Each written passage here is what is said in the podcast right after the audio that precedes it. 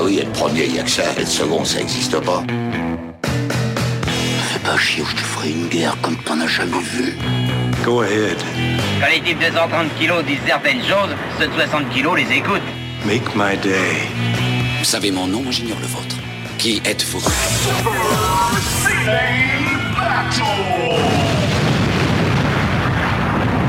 Le second, c'est un con.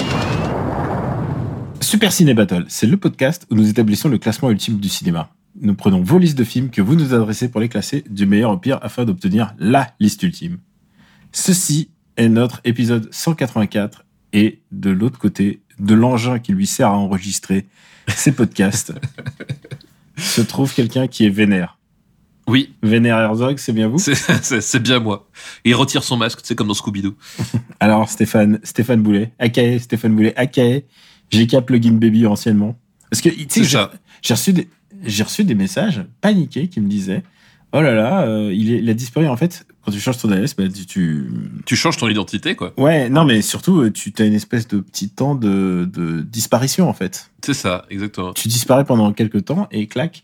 Et là je regarde par la fenêtre et les petits voisins ils sont en train de jouer à Call of sur leur PS5. Oh, c'est mignon. Ouais, vraiment, c'est l'art du headshot. Ils ont 14 ans. Ils ont 14-15 ans. En tout cas, c'est. Bon, excuse-moi, j'ai été déconcentré. Euh, toi, toi, tu n'es pas un joueur de Call of. Tu es un. Oh, j'ai- beaucoup joué à Call of Duty à une époque, mais... euh, À l'époque où c'était Euh, bien, bien sûr. Ouais, bah je me suis arrêté quand ils ont commencé les Black Ops, en fait. D'accord. Euh, donc ça, ça remonte à un petit temps déjà, mais... Moi, moi, j'ai joué à 2-3, mais euh, écoute. Eh, eh, c'est pas notre sélection de Noël, c'est- cet épisode. On a passé l'épisode c'est- de sélection de Noël. C'est c'est vrai, c'est vrai. L'épisode précédent. Euh, plutôt l'épisode précédent. After Eight précédent. After Eight, voilà, exactement. Et en fait, à chaque fois qu'à chaque fois que je repense, je me dis ah il y aura tellement de films dont, dont j'aurais voulu parler.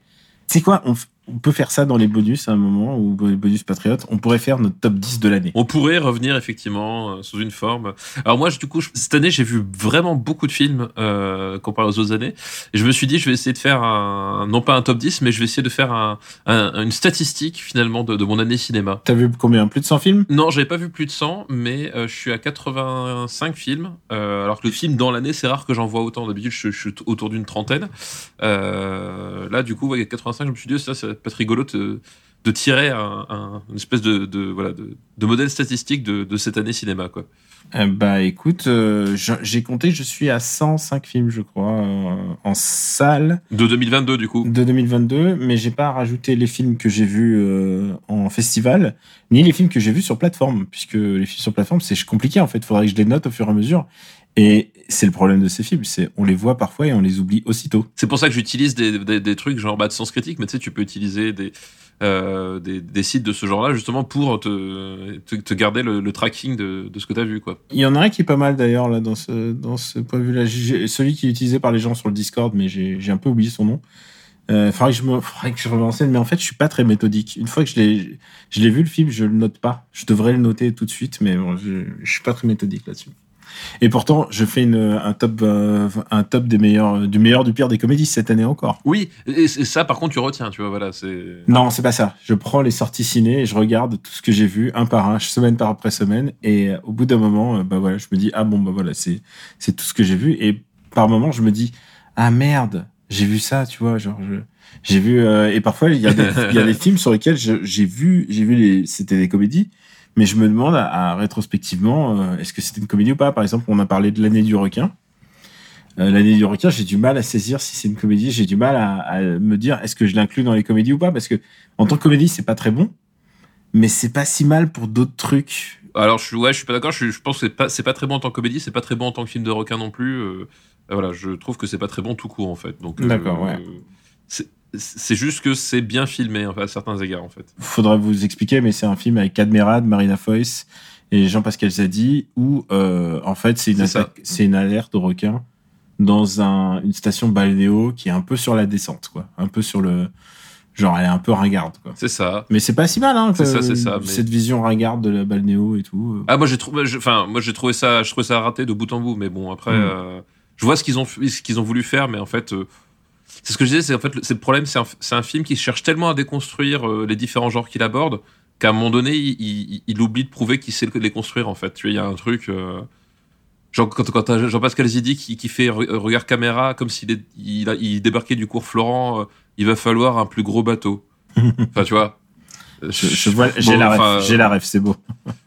C'est ça, genre, euh, bon, ok, c'est, je... En fait, c'est un truc qui... C'est une blague qui est faite pour tomber à plat, donc elle tombe à plat, effectivement, mais tu vois pas l'intérêt qu'elle... Enfin, tu vois ce que je veux dire? Il y a un truc, euh, voilà. Oui, il y a un moment, C'est- genre faire, ex- faire exprès que c'est un peu naze, ça suffit pas. Oui, c'est... Ça suffit pas, c'est ça, c'est un moment, bah, tu, tu, tu nous emmènes où avec ça, en fait? Et Mm. bah, le problème, c'est que j'ai pas trouvé la réponse, quoi, voilà. Mais euh, ouais, écoute, je- globalement, je trouve que c'était une année ok en termes de ciné. Je pense qu'il y avait des, il y avait des bons films. avait- Moi, je trouve que c'était une bonne année, en fait. Ah ouais. Euh, c'est peut-être aussi pour ça que c'est peut-être aussi pour ça qu'à un moment donné ça m'a ça m'a motivé à en voir autant. Non, je trouve que c'est une année super intéressante moi. Euh, beaucoup plus que les dernières euh, même hors Covid quoi que ce soit. Enfin, il y a beaucoup plus de films qui m'ont qui m'ont enthousiasmé cette année que euh, que de, de plein d'autres années précédentes quoi. C'est pour moi c'est une certitude. C'est vrai que si on fait, si on fait l'addition en plus avec les cinémas coréens et tout ça, mais par exemple, euh, on n'en a pas parlé dans l'épisode d'After Eight, mais Nope, pour moi, ça fait partie vraiment des, des grands films de cette année. Ah quoi. bah oui, moi aussi ouais. Nope, ouais, c'est fait. vraiment euh, euh, extraordinaire. J'ai trouvé ça extraordinaire et à certains égards, je disais que Asbestas c'est peut-être mon film qui m'a le plus marqué parce que j'en ai vraiment, il me reste quelque chose d'assez assez gros sur le cœur et d'Asbestas et c'est fait pour que en- au bout d'un moment tu cogites sur le film. Mais mais Nope est vraiment aussi un, c'était vraiment un des très très bons moments que j'ai passé quoi. Tout à fait pareil. Mais bon après, euh, faut se référer à nos à nos à nos recos puisqu'il y en a beaucoup. Il y en a beaucoup. Tout à fait, tout à fait. Il y en a autant que d'épisodes hein, des recos. C'est ça qui est magique. c'est la beauté c'est la beauté de la chose. Step, ce que je te propose, c'est euh, bah, de revenir un peu sur, euh, puisqu'on est, on est aux années 2000, de revenir un peu sur les années 2000, en prenant le temps de rappeler aux gens comment faire pour nous envoyer des listes. Steph, vas-y. Eh ben, c'est très simple. euh, C'est trois films par liste. Vous mettez un petit titre et une petite thématique parce que c'est toujours plus rigolo.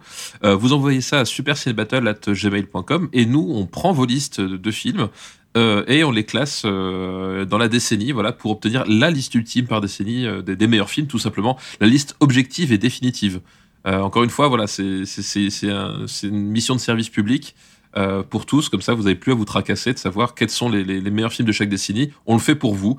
Et, euh, et vous savez que c'est définitif, qu'il n'y a au- aucune façon de contester ce qui, ce que- ce qui est dit dans, ce, dans cette émission. Et rappelons aussi que cette liste est très utile en fin d'année lors des discussions Oui, avec, euh, avec les, les, les cousins, enfin plutôt les cousins, le, l'oncle, l'oncle raciste et tout ça. Enfin vraiment, c'est, c'est primordial de savoir, de pouvoir prendre la liste à tout moment et faire ah ah.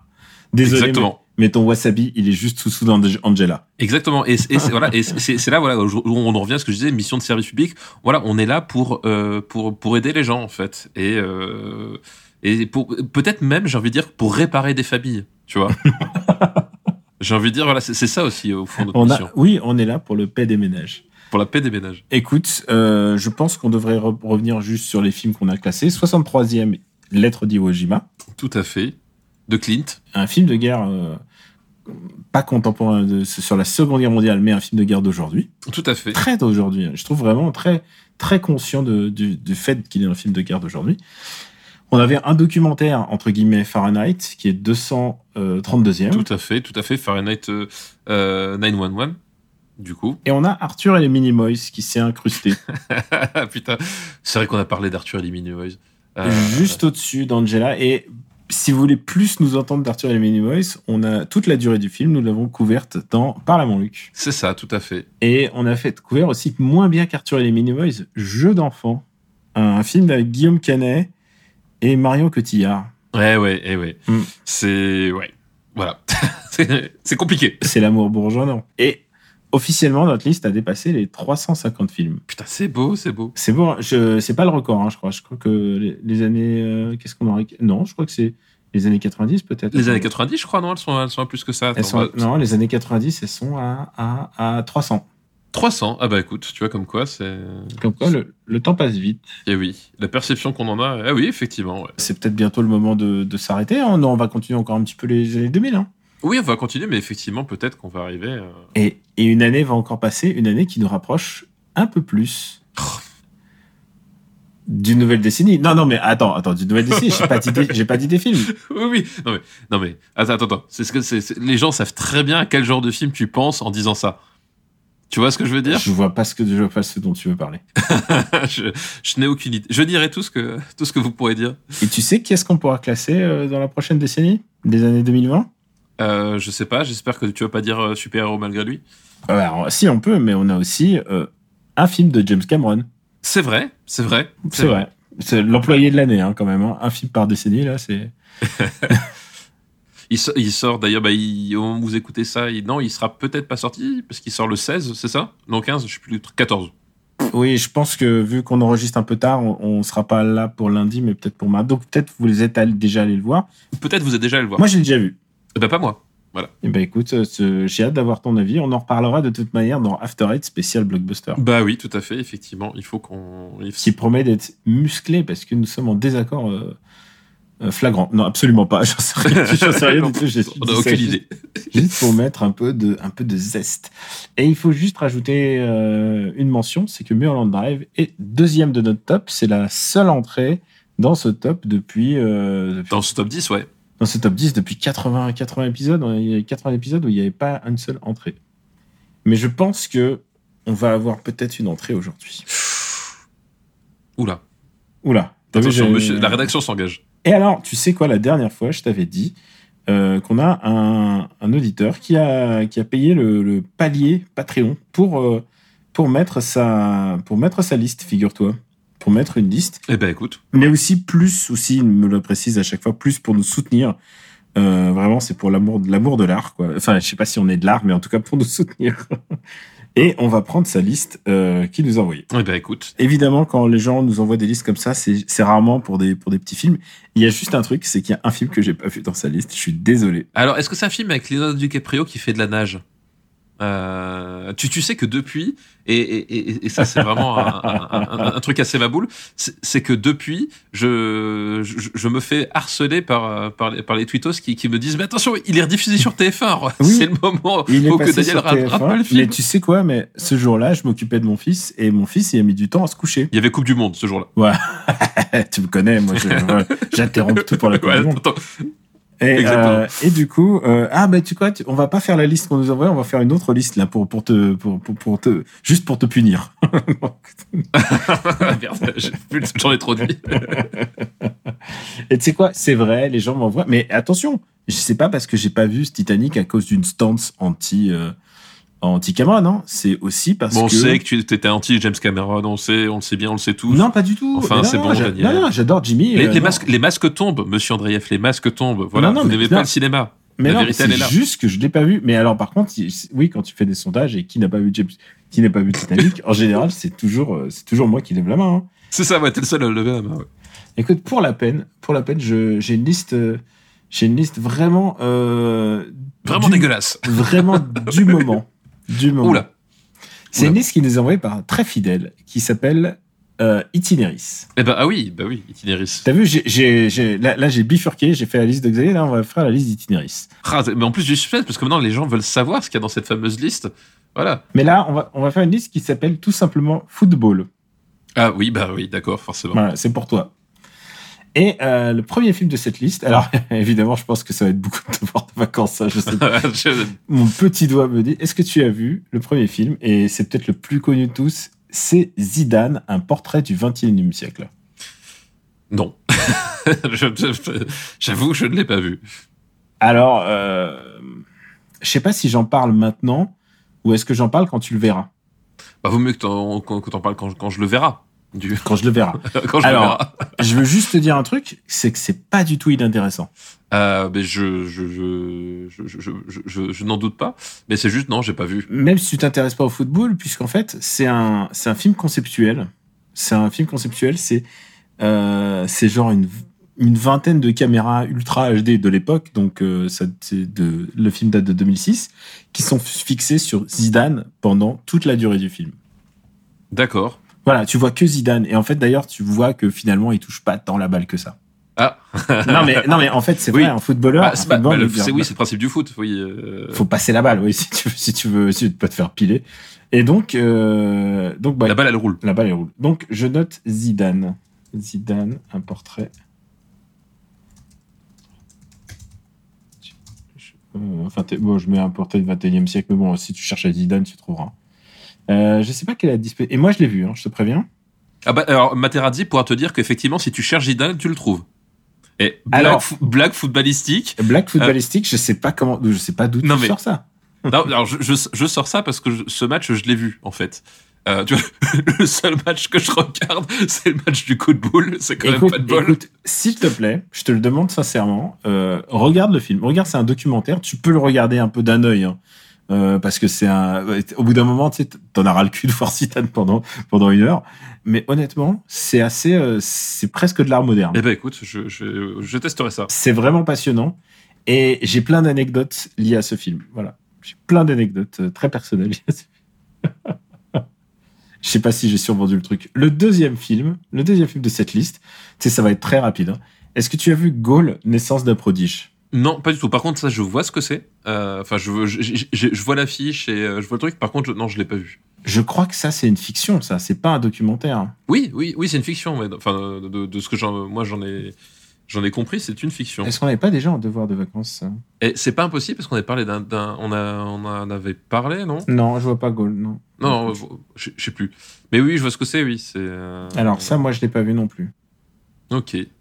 Euh, donc ça, j'ai pas vu. Et le troisième film, tu vois, c'est vraiment, c'est pour montrer à quel point tu es, euh, tu, tu Oui, es oui. connect- tu es connecté. Pointu, ouais, pointu. euh. Moi, je connais plus les, les différentes saisons de, de euh, Captain Tsubasa, hein, faut le dire. Oui. Et le troisième film, alors celui-là, je sais, je, il est entièrement disponible sur sur YouTube, mais en espagnol. Et c'est un film qui s'appelle Real la película. Putain, alors non mais. Eh, oh, on, a- on avait dit des vrais films quand même. Ah bah, c'est des documentaires, c'est des documentaires. Oui. Alors, Oui, mais alors est-ce que c'est, est-ce que c'est des, des, des, des, documentaires qui, euh, qui qui sont qui sont passés euh, sur euh, tu vois genre non, je crois euh, qu'il est même pas sorti en France, ça, par contre. ouais je crois que est-ce que c'est même vraiment sorti en Espagne Bah oui, ou en Espagne, vraiment- en Espagne quand même, il y, a, il y a un indice quand même dans le titre. Donc je marque la película. Alors, par contre, euh, je pense pas qu'on, je pense que Real la película. c'est- ouais je suis pas sûr que ça fera p- partie des, des priorités euh. Ouais, je crois que j'ai j'ai j'ai ping pong ce jour-là.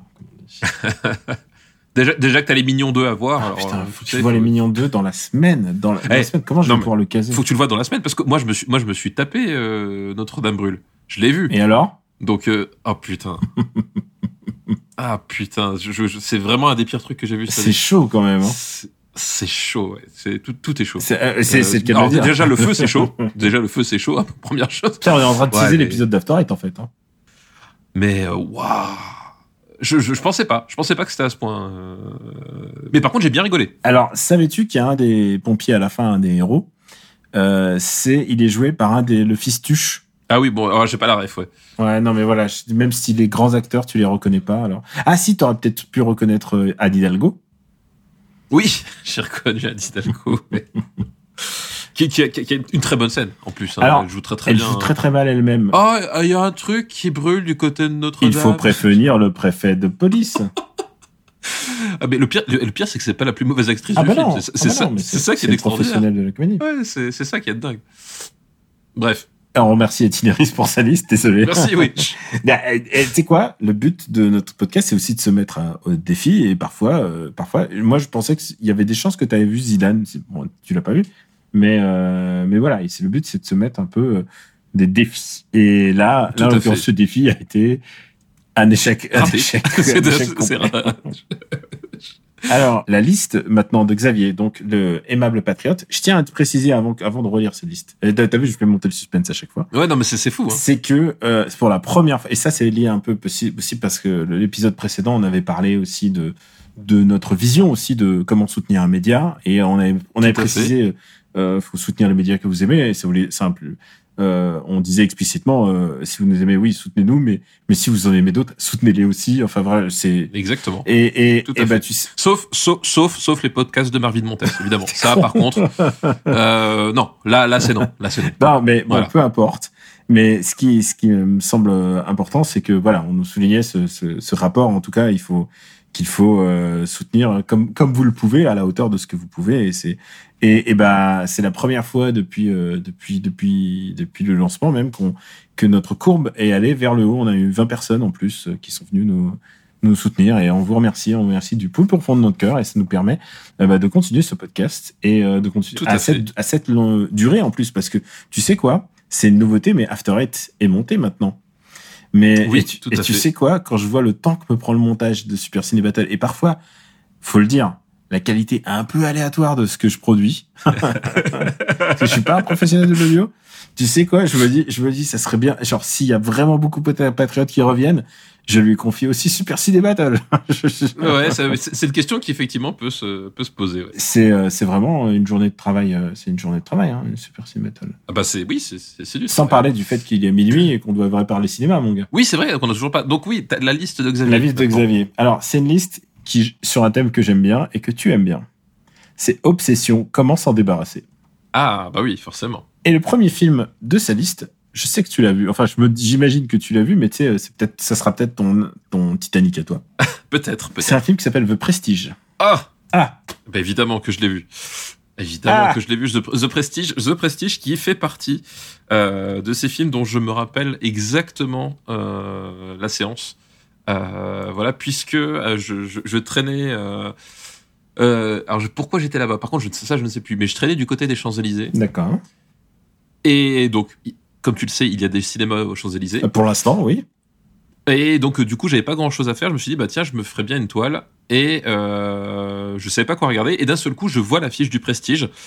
Euh, alors, l'affiche cinéma qui n'a rien à voir avec les jaquettes DVD qui sont sorties entre temps, qui sont ignobles. Mais alors, l'affiche cinéma, je l'ai trouvé géniale parce que c'est c'est- en fait, c'est une sorte de, de spirale lumineuse avec, euh, avec les, les- les deux acteurs en, dans, dans, dans- chacun dans un coin du truc. Et euh, je, trou- je trouvais la composition vachement, euh, vachement étonnante pour une, une affiche de cinéma. Et enfin, en tout cas, une affiche de cinéma pour un film américain plutôt avec du budget, puisque Mhm. d'habitude, ils, voilà, ils, ils ont quand même des canvas. Et, et je me suis dit, putain, c'est rigolo. J'avais aucune idée de quoi ça parlait. Je suis, je suis allé le voir complètement à l'aveugle. Ah, la spirale, l'espèce de mosaïque même. Oui, l'espèce de voilà, l'espèce de mosaïque en spirale. voilà. ouais. Voilà. Euh, et voilà. Et euh, je, je suis allé complètement à l'aveugle et, euh, et ben j'en suis ressorti plutôt satisfait. C'est pas mal de- de- d'aller voir un, un, un Christopher Nolan à l'aveugle comme ça. Oui, oui, c'est oui, oui, complètement. Euh, alors surtout qu'en plus, là, à cette époque-là, de Nolan, j'avais, euh, j'avais vu comment il s'appelle, celui avec la, la mémoire. euh, Memento. Memento. J'ai voilà, j'ai vu euh, Memento. Mais t'as sans doute vu Batman Begins qui est sorti l'année d'avant. Voilà, j'ai vu Batman Begins. Bon, euh, on en a déjà parlé, c'est pas forcément Mm. mon préféré, mais euh, disons que effectivement, je... C'est le film qu'il a lancé dans le Stardom. ah bah oui, oui, voilà. S'il n'avait pas fait Batman Begins, The Prestige, il l'aurait pas fait. euh, il l'aurait pas fait quoi. Enfin, je veux dire, c'est évidemment, c'est des projets qui coûtent vraiment beaucoup d'argent avec des superstars de cinéma. Et maintenant, euh, bah, il- c'est. ce- Je pense qu'à partir de Batman Begins, c'est le, il est devenu le maître, euh, le maître à bord de ces films. Quoi. Et d'ailleurs, euh, Ouais, Il est je- connu je pour ça, aussi, quoi. ouais. Et donc voilà, enfin du coup, effectivement, ouais, Nolan était, était, enfin c'était vraiment le tout début de, bah, comme tu l'as dit, de, euh, de son, de sa stature euh, grand public, euh, voilà. Mais bon, pour le sur le coup, moi, j'ai, je sais pas que c'est en plus c'était, Nolan, j'ai juste vu l'affiche, j'ai trouvé ça intéressant et je me suis euh, plongé dedans, quoi. Et alors, euh, c'est un bon souvenir pour toi. Euh, oui, carrément, oui, oui. Est-ce qu'on résumerait pas peut-être euh, le début pour les gens, euh, pour qu'au moins ils se situent Alors, c'est une histoire de, évidemment, d'obsession, mais aussi de rivalité entre Oui, de rivalité, ouais, complètement. entre deux magiciens, entre deux prestigitateurs, on devrait plutôt dire, parce que c'est pas vraiment des magiciens. Les magiciens, pour moi, c'est des Jedi. C'est des gens qui portent des, des capes et qui ont des sabres laser dans l'espace. Euh, ça, c'est vraiment des prestigitateurs. C'est parce qu'il y a toujours un tour, dans, il y a toujours une explication. Bah oui, voilà. C'est voilà. C'est- la presti- prestidigitation euh, au sens de, bah, de, de, de l'art de, euh, de l'art populaire en fait, Mm. euh, puisque on, on se situe, euh, je crois que c'est au tout début du, du 20e siècle, ou au tout début du ou à la toute fin du 19e, je sais plus exactement la, la fenêtre temporelle, mais en, en gros, c'est on est autour de, de, de ces années-là. C'est fin du 19e, on peut, le, on peut le situer facilement parce qu'il y a la, Ah bah oui. il y a la présence d'un personnage historique dont on va évoquer le nom. Oui, bien sûr, oui, bah oui. Oui, donc oui, c'est forcément fin du 19e. Euh, et donc, on a on- l'histoire, en fait, on a deux prestigitateurs qui travaillent euh, pour un, un maître euh, prestigi- prestigitateur. On va y arriver. Euh, on va dire, ma- on va dire, on va y arriver. on dit magicien maintenant. Allez, c'est bon. on va faire spectateur. Euh, et en fait, voilà, l'astuce, c'est que c'est- ces deux maîtres, enfin ces deux élèves, donc euh, joués par Hugh Jackman et euh, Christian Bale, euh, sont des types qui ont qui ont qui ont chacun une vision personnelle de de ce qu'est la, la magie et qui sont extrêmement doués dans leur domaine, chacun à leur façon. Et du coup, naît une espèce de rivalité entre eux, bien qu'ils sont censés être euh, euh, parce que, bien qu'ils sont censés être collègues, il y a déjà une rivalité qui s'installe parce qu'effectivement, voilà, c'est ces deux types très doués sur le même créneau, euh, et donc forcément, il y a des frictions. Un jour, il y a un numéro qui tourne mal. Euh, voilà cette fameuse vidéo YouTube, ça tourne mal, bah voilà, euh, qui, qui, qui va qui va qui va nouer, sceller cette cette rivalité au-delà de la rivalité parce que euh, voilà, il y a il se produit un accident quand même très très grave euh, qui fait que bah le, le, le, le ils vont ils vont de tous de deux faits ne plus pouvoir travailler ensemble. Ils vont donc du coup continuer leur métier chacun de leur côté et du coup euh, cette espèce de, de rivalité, bah, cette haine qui va se, figer autour de cet événement euh, tragique, euh, et ben ils vont se livrer une espèce de bataille sans merci à travers leur numéro pour essayer de devenir le prestigitateur le plus en vue de Londres à ce moment-là quoi. et l'astuce c'est qu'effectivement ben, cette rivalité va tourner à l'obsession et va aller très très loin, mais après, ça, c'est à vous de voir le film. Voilà, et, et c'est un film qui twist et qui contre-twist et qui contre-twist et qui contre-contre-twist. Euh, c'est euh, oui on, on, peut dire ça hein, je veux dire c'est pas oui oui tout à fait oui, ouais, on parle de, de, gens qui font des tours de magie quoi c'est je... et en même temps voilà on fait on parle de gens qui font des tours de magie et le film s'appelle le Prestige. Mmh. Alors Donc, le Prestige, c'est une référence justement aux trois actes euh, du tour de magie. tour de magie, voilà. Puisque il y a la présentation. Alors j'ai oublié les termes exacts, mais euh, euh, j'ai oublié. Il y a le terme genre la, la, présentation. Enfin, genre il y a un truc sur la présentation, le deuxième acte. Enfin, moi, ce que j'appelle le deuxième acte au cinéma, et le, le, troisième acte qui est la révélation, et donc aussi euh, le truc où parfois l'inattendu arrive, puisque euh, souvent il y a des choses qui sont assez inattendues. C'est un film, c'est un film que je trouve très violent dans son obsession de, de l'obsession. Ah bah oui, bien sûr. Ouais. Puisque ouais, ça nous montre deux personnes qui sont capables de littéralement tout sacrifier euh, pour le bien, euh, pour le bien de leur, de leur, de leur passion et de leurs obsessions. Euh, tout sacrifier, c'est-à-dire femmes, enfants, et aussi euh, toute morale aussi. Ouais, complètement. Euh, voilà, effectivement, voilà, le, le, c'est le, le, pacte, l'effet et le prestige, c'est les trois, c'est les trois ah, actes. Voilà, pacte. Euh, Redis-moi, pacte, c'est pacte, effet, prestige. Ah. En fait, l'idée, c'est que le magicien présente quelque chose d'ordinaire. Ensuite, le magicien en fait quelque chose d'extraordinaire, mais attention, Hmm. mm. il ne faut pas en rester là. Il faut, il faut boucler la boucle parce que faire disparaître quelque chose, ça ne suffit pas, il faut encore le faire réapparaître. En fait, c'est une citation détournée du film, euh, mais voilà, c'est de là d'où vient, vient le film. Mm. Euh, et oui, tu as raison, c'est un film. Euh, c'est un film extrêmement violent sur sa, sur sa façon de, de, traiter les personnages et de traiter leur obsession et effectivement sur bah, sur, sur aussi euh, sur ce que c'est l'obsession puis, puis surtout euh, voilà il y a, y, a, y a tout un discours méta parce qu'évidemment enfin là il, il, nous parle de prestigitation globalement en fait Christopher Nolan nous parle du travail de metteur en scène euh, puisque en fait ce, dont il parle là c'est aussi sa fonction à lui c'est-à-dire bah, vous faire croire à quelque chose qui n'existe pas et vous y impliquer tellement qu'à la fin vous avez envie de, pleurer, d'applaudir, d'avoir peur, peu importe, enfin voilà, que vous ressentiez quelque chose. Le film tourne autour de cette, idée méta et à tel point que justement euh, une des questions du film et du scénario c'est jusqu'où on peut aller au nom de son art et jusqu'où ça va avant de finalement pervertir son art pour le transformer en quelque chose qu'il n'est pas. Et ça, c'est une des questions centrales du film. Euh, et voilà, et le film explore cette, cette voie-là et de, de, de, de façon euh, assez radicale. Et c'est vrai que euh, radical, bah tu l'as dit, le premier acte, enfin le premier première chose qui arrive, c'est la perte de, c'est quelqu'un qui meurt à la suite d'un tour. C'est un peu le péché originel, de, enfin le, tout à fait, l'acte fondateur de leur de leur rivalité, et de leur haine. Mais ensuite, il y en a, il se tire une balle et puis évidemment ça se tourne mal, il perd les doigts. Euh, il y a, y a toujours, oui, ça va, ça va de mal en pis. Et, euh, et puis au fur et à mesure, entre, alors ça c'est peut-être la partie que je trouve un peu la plus chelou du film, c'est euh, qu'ils font intervenir euh, le Tesla. Oui, oui, c'est ça. En tant que en Nicolas, Nicolas Tesla. Tesla, donc en tant que personnage important, puisque c'est celui qui euh, fait croire ou pas qu'il y a une machine à téléporter les gens. C'est ça, voilà. Bah, justement, voilà, bah, c'est pour ça que je disais que justement il y a cette question. En fait, l'introduction de Nikola Tesla, au-delà du, du pur euh, plaisir de, de, de, de, de voir que Nikola Tesla est incarné par David Bowie, euh, ce qui est quand même un truc assez, assez extraordinaire quand, quand il pense. Spécial. Je, te, je t'expliquerai pourquoi. Moi, je suis pas. Je, suis... ah, moi, je, moi, je, trouve, je, trouve, je trouve ça, je trouve ça Alors, génial. Je trouve ça génial. Et, euh, qu'on en parle. J'ouvre la parenthèse. Pourquoi je trouve ça spécial, c'est que Nikola Tesla était un mec euh, complètement barré. Hein. De, c'est, euh, ah bah oui, vous, si vous jamais, jamais intéressé de la vie de Tesla, c'est pas juste des voitures des voitures de, de, de par quelqu'un qui a acheté très cher Twitter. Mais euh, mais non, c'est vraiment c'est une vie absolument incroyable. C'est un inventeur de génie. Je pense que c'est un des plus grands inventeurs du à cheval entre le 19e et le 20e. Genre vraiment euh, ce qu'il a apporté à la science est assez incroyable. C'est vraiment hein, c'est c'est c'est fascinant. Mais aussi son caractère. Tout ce que j'ai lu de son caractère, c'est pas exactement David Bowie quoi. Ah non bien sûr, bah non bien ça bien sûr. Nicolas Tesla était quand même quelqu'un qui qui s'est asexualisé au maximum parce qu'il a il a rejeté toute forme de d'ingérence féminine, tu vois, il s'est dit non, les femmes, ça risquerait de me ralentir dans ma science. C'est quand même un gars qui s'est dit ça. Et là, tu vois tout d'un coup David Bowie qui est bizarrement oversexuel, même s'il est ah même bah, s'il est grimé comme un comme n'importe quoi, c'est quand même ça reste quand même David Bowie.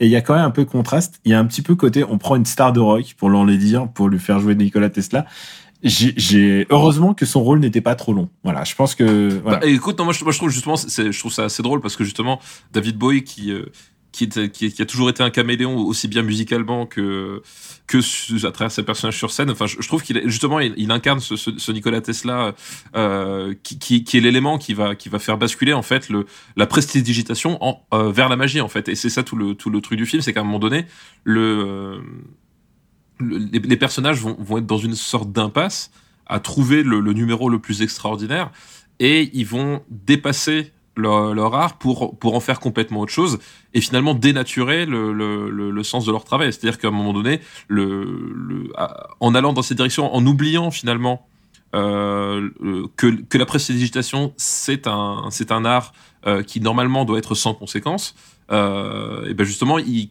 commettent le pire et non seulement ils renoncent à leur âme mais ils renoncent à leur âme aussi tout simplement en fait et euh, voilà c'est ça une des thématiques euh, une des thématiques du film euh, et moi moi enfin moi j'aime beaucoup j'aime beaucoup ce que ce que ça apporte justement ce, côté à un moment donné on va on va basculer dans un truc même en termes de, genre et de ton auquel tu tu t'y attends pas du tout tu, enfin, pour le coup, ce truc-là, il n'y a pas vraiment moyen de, le voir venir.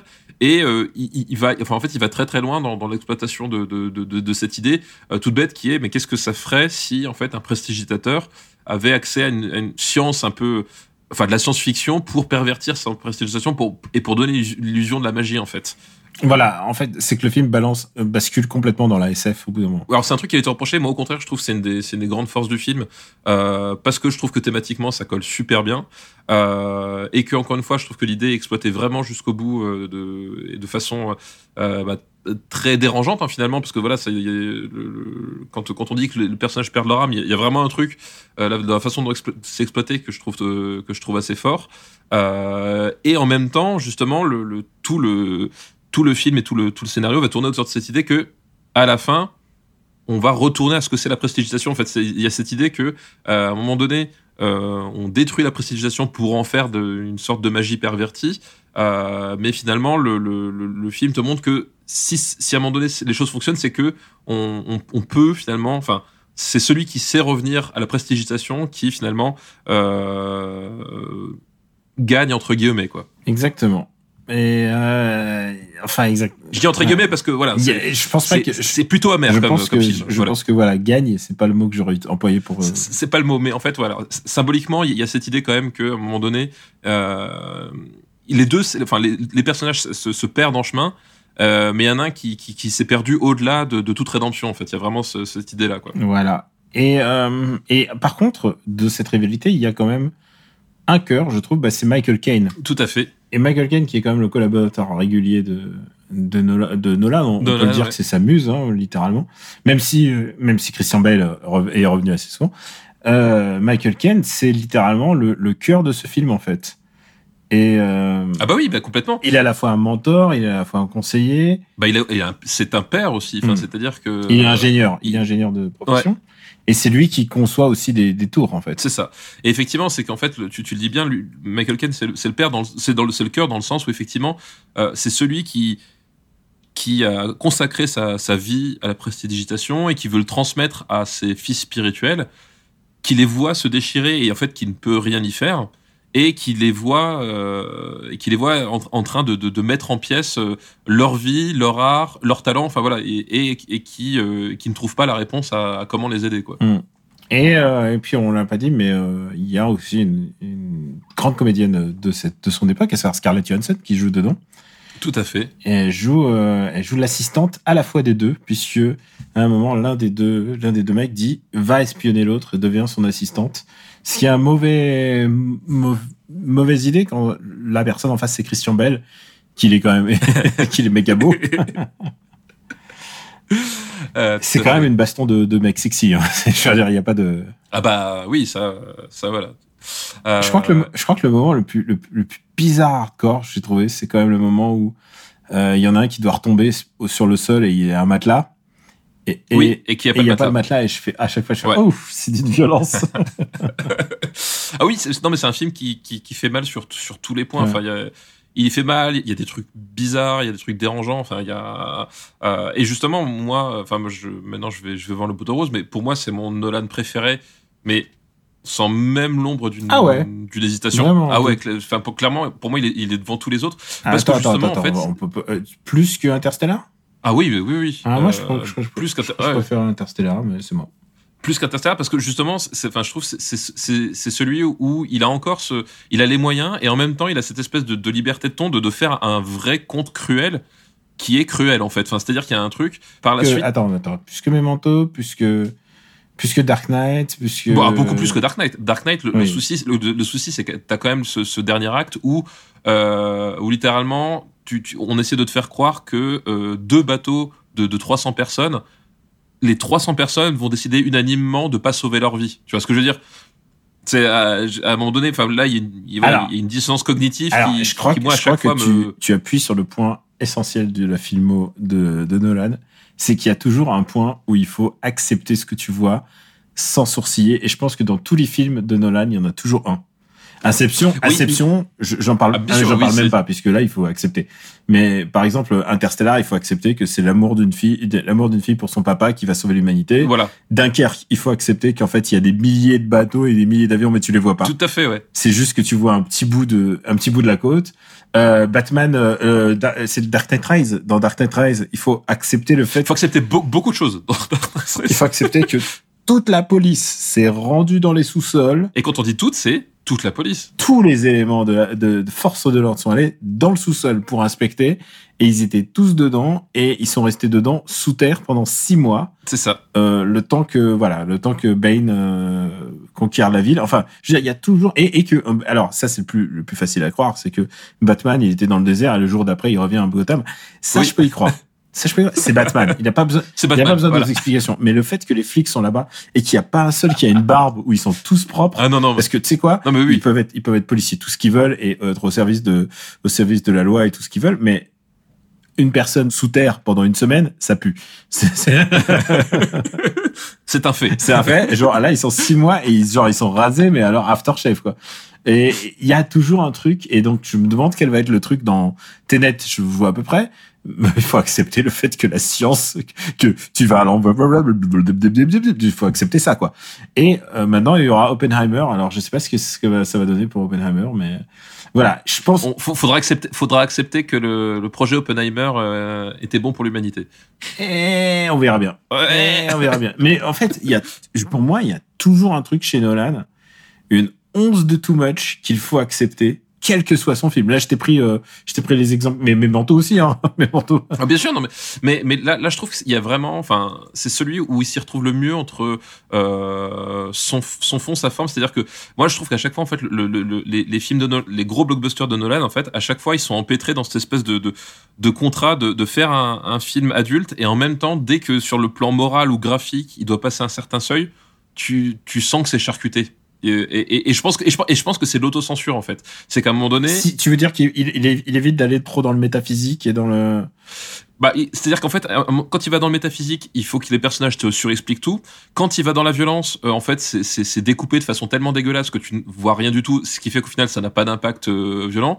Euh, quand ça va dans le, dans le, comment ça s'appelle, dans le, sur la, sur la, sur le l'immoralité, à un moment donné, il y y a toujours un personnage qui, va- qui va rattraper le truc et qui, qui va te faire comprendre que, euh, en fait, non, ça va, c'est pas si noir que ça, quoi. Euh, et ça, et ça dans, dans, dans, dans, dans Dark Knight Rises, dans etc.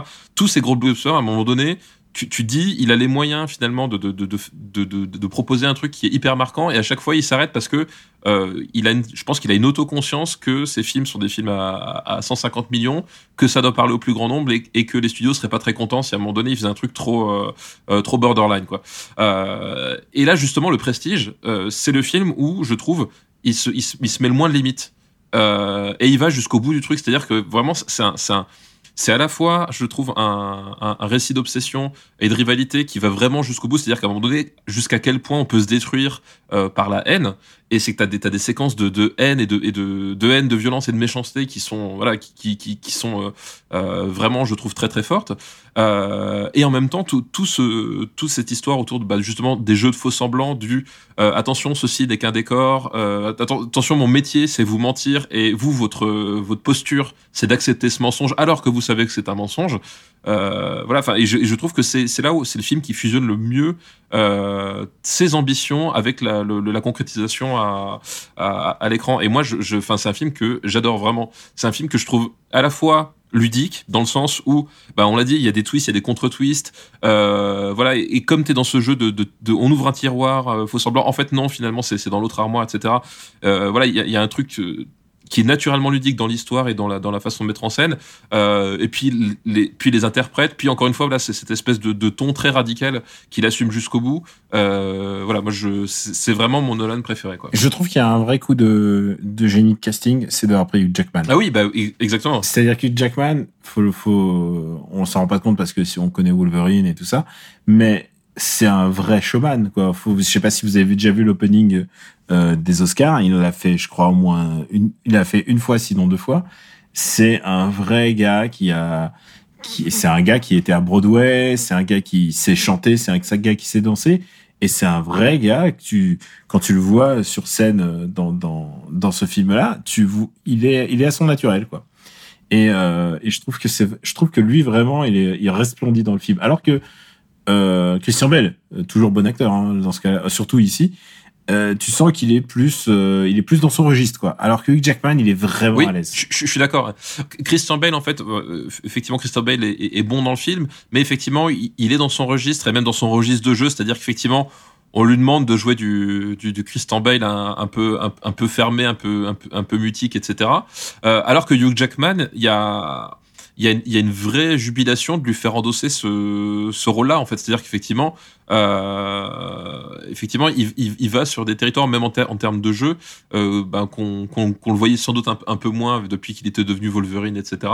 Euh, et, euh, et il est, je le trouve vraiment parfait, en fait. Euh, et à, mon sens, c'est une une des vraies forces motrices. D'ailleurs, à un moment donné du film, euh, la transition entre le deuxième et le troisième acte, euh, en fait, le, film est vraiment focalisé sur euh, sur le personnage de Hugh Jackman. En fait, enfin, je pense que à la fois Nolan dans dans, l'écriture et dans le dans le montage a bien compris qu'effectivement c'était un point de focalisation important de, de, de, consacrer du temps à, à ce personnage-là et à Jackman dans, cette posture-là. Et il y a un truc que je trouve vraiment intelligent de la part de Nolan. Alors, c'est adapté d'un roman, c'est d'avoir fait en sorte que les, deux protagonistes sont rivaux, mais euh, qui sont traités à égalité de monstruosité. C'est-à-dire qu'ils peuvent être, oui, je suis d'accord, ils peuvent être monstrueux tous les deux de manière assez euh, assez sordide, alors que d'autres moments, ils peuvent être avoir des espèces de petits moments de solace, comme on dirait.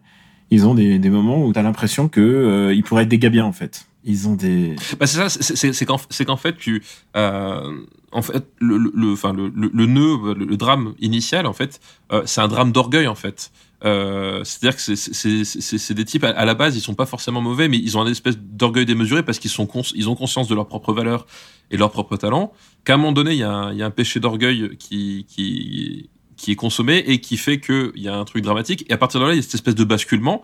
Et tu vois qu'effectivement les deux euh, les deux sont, sont, sont ont cette, cette, cette, ce potentiel de haine. Et en même temps euh, quand euh, les seuls moments où ils s'autorisent un peu à respirer tu dis ça aurait pu se passer tellement autrement en fait. Euh, euh, et, et c'est ça que je trouve très bien c'est que enfin ça que j'adore dans ce film c'est que justement tous ces moments de ça aurait pu se passer autrement en fait t'entrevois les personnes qu'ils auraient qu'ils auraient pu devenir euh, s'ils si, n'avaient pas décidé finalement de euh, d'être des, des, des, des, salopards. Euh, tu, tu vois que ces moments-là sont consumés par tout le reste parce que cette, cette haine grandit. Et en fait plus ça grandit plus ils l'entretiennent plus le, le bah, moins ça, ça peut aller bien quoi. Voilà, et, euh, et ils sont tous les deux dans, bah, dans cette spirale, la, fameuse spirale de la euh, de l'affiche, et euh, et euh, voilà, c'est c'est c'est un, un piège à, à ciel ouvert quoi. Eh ben écoute, euh, je pense qu'on a. Si vous l'avez pas vu, alors est-ce que c'est pas le Titanic de sa génération? Mais par contre, ça c'est un truc que je me pose toujours une question. C'est est-ce que Christopher Nolan n'est pas le Spielberg de cette génération? Dans la mesure où c'est lui qui qui est là pour encore exciter les kids, quoi. Il, a toujours, il a toujours des concepts un peu nouveaux, il a toujours des concepts un peu barrés et euh, tu, enfin, ce que je veux dire, c'est que chaque génération a son, son metteur en scène star et que lui, euh, lui, c'est lui qui un peu drive ça. Enfin, je pense dans les nouveaux, dans les, dans les. Alors évidemment, il a, il a 20 ans, 20 ans de moins que que Spielberg. Hein, c'est pas une comparaison avec, Spielberg à, proprement parler à propos de son style, mais par contre, euh, je parle juste en tant que aura auprès des jeunes générations. Je, pense qu'effectivement, enfin, on, pourrait se poser la question, c'est-à-dire qu'effectivement, euh, euh, la question c'est pas de savoir si, Nolan est le, réalisateur le plus doué de sa génération, parce que, enfin, à mon sens, pas forcément parce que j'en vois d'autres que je trouve plus doués. Par contre, effectivement, de la même façon que, que Spielberg, à un moment donné, je, pense qu'il y a d'autres cinéastes que je trouve plus intéressants. Et, pourtant, j'adore euh, Spielberg, en tout cas jusqu'à un certain stade. Euh, mais par contre, effectivement, euh, Nolan, ce que tu peux pas lui, retirer, parce que ça, c'est un, fait établi, c'est que c'est dans un paysage qui, a fini par structurer autour de, autour des, films de super-héros, des choses comme ça.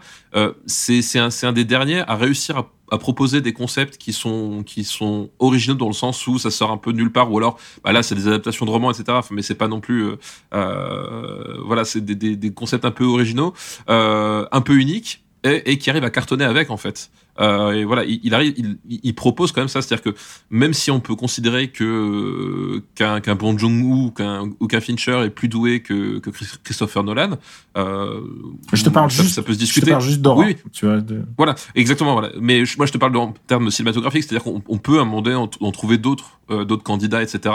et débattre là-dessus. Ça, c'est une, ça, c'est une chose. Mais effectivement, en termes d'aura, euh, malgré les cartons des uns et des autres, je trouve qu'effectivement, en, termes d'aura d'impact sur le grand public, euh, Christopher Nolan, il, a cette, il a cette aura, il a cet impact, euh, comme a pu avoir Spielberg, comme a pu avoir bah, James Cameron, on en parlait au début.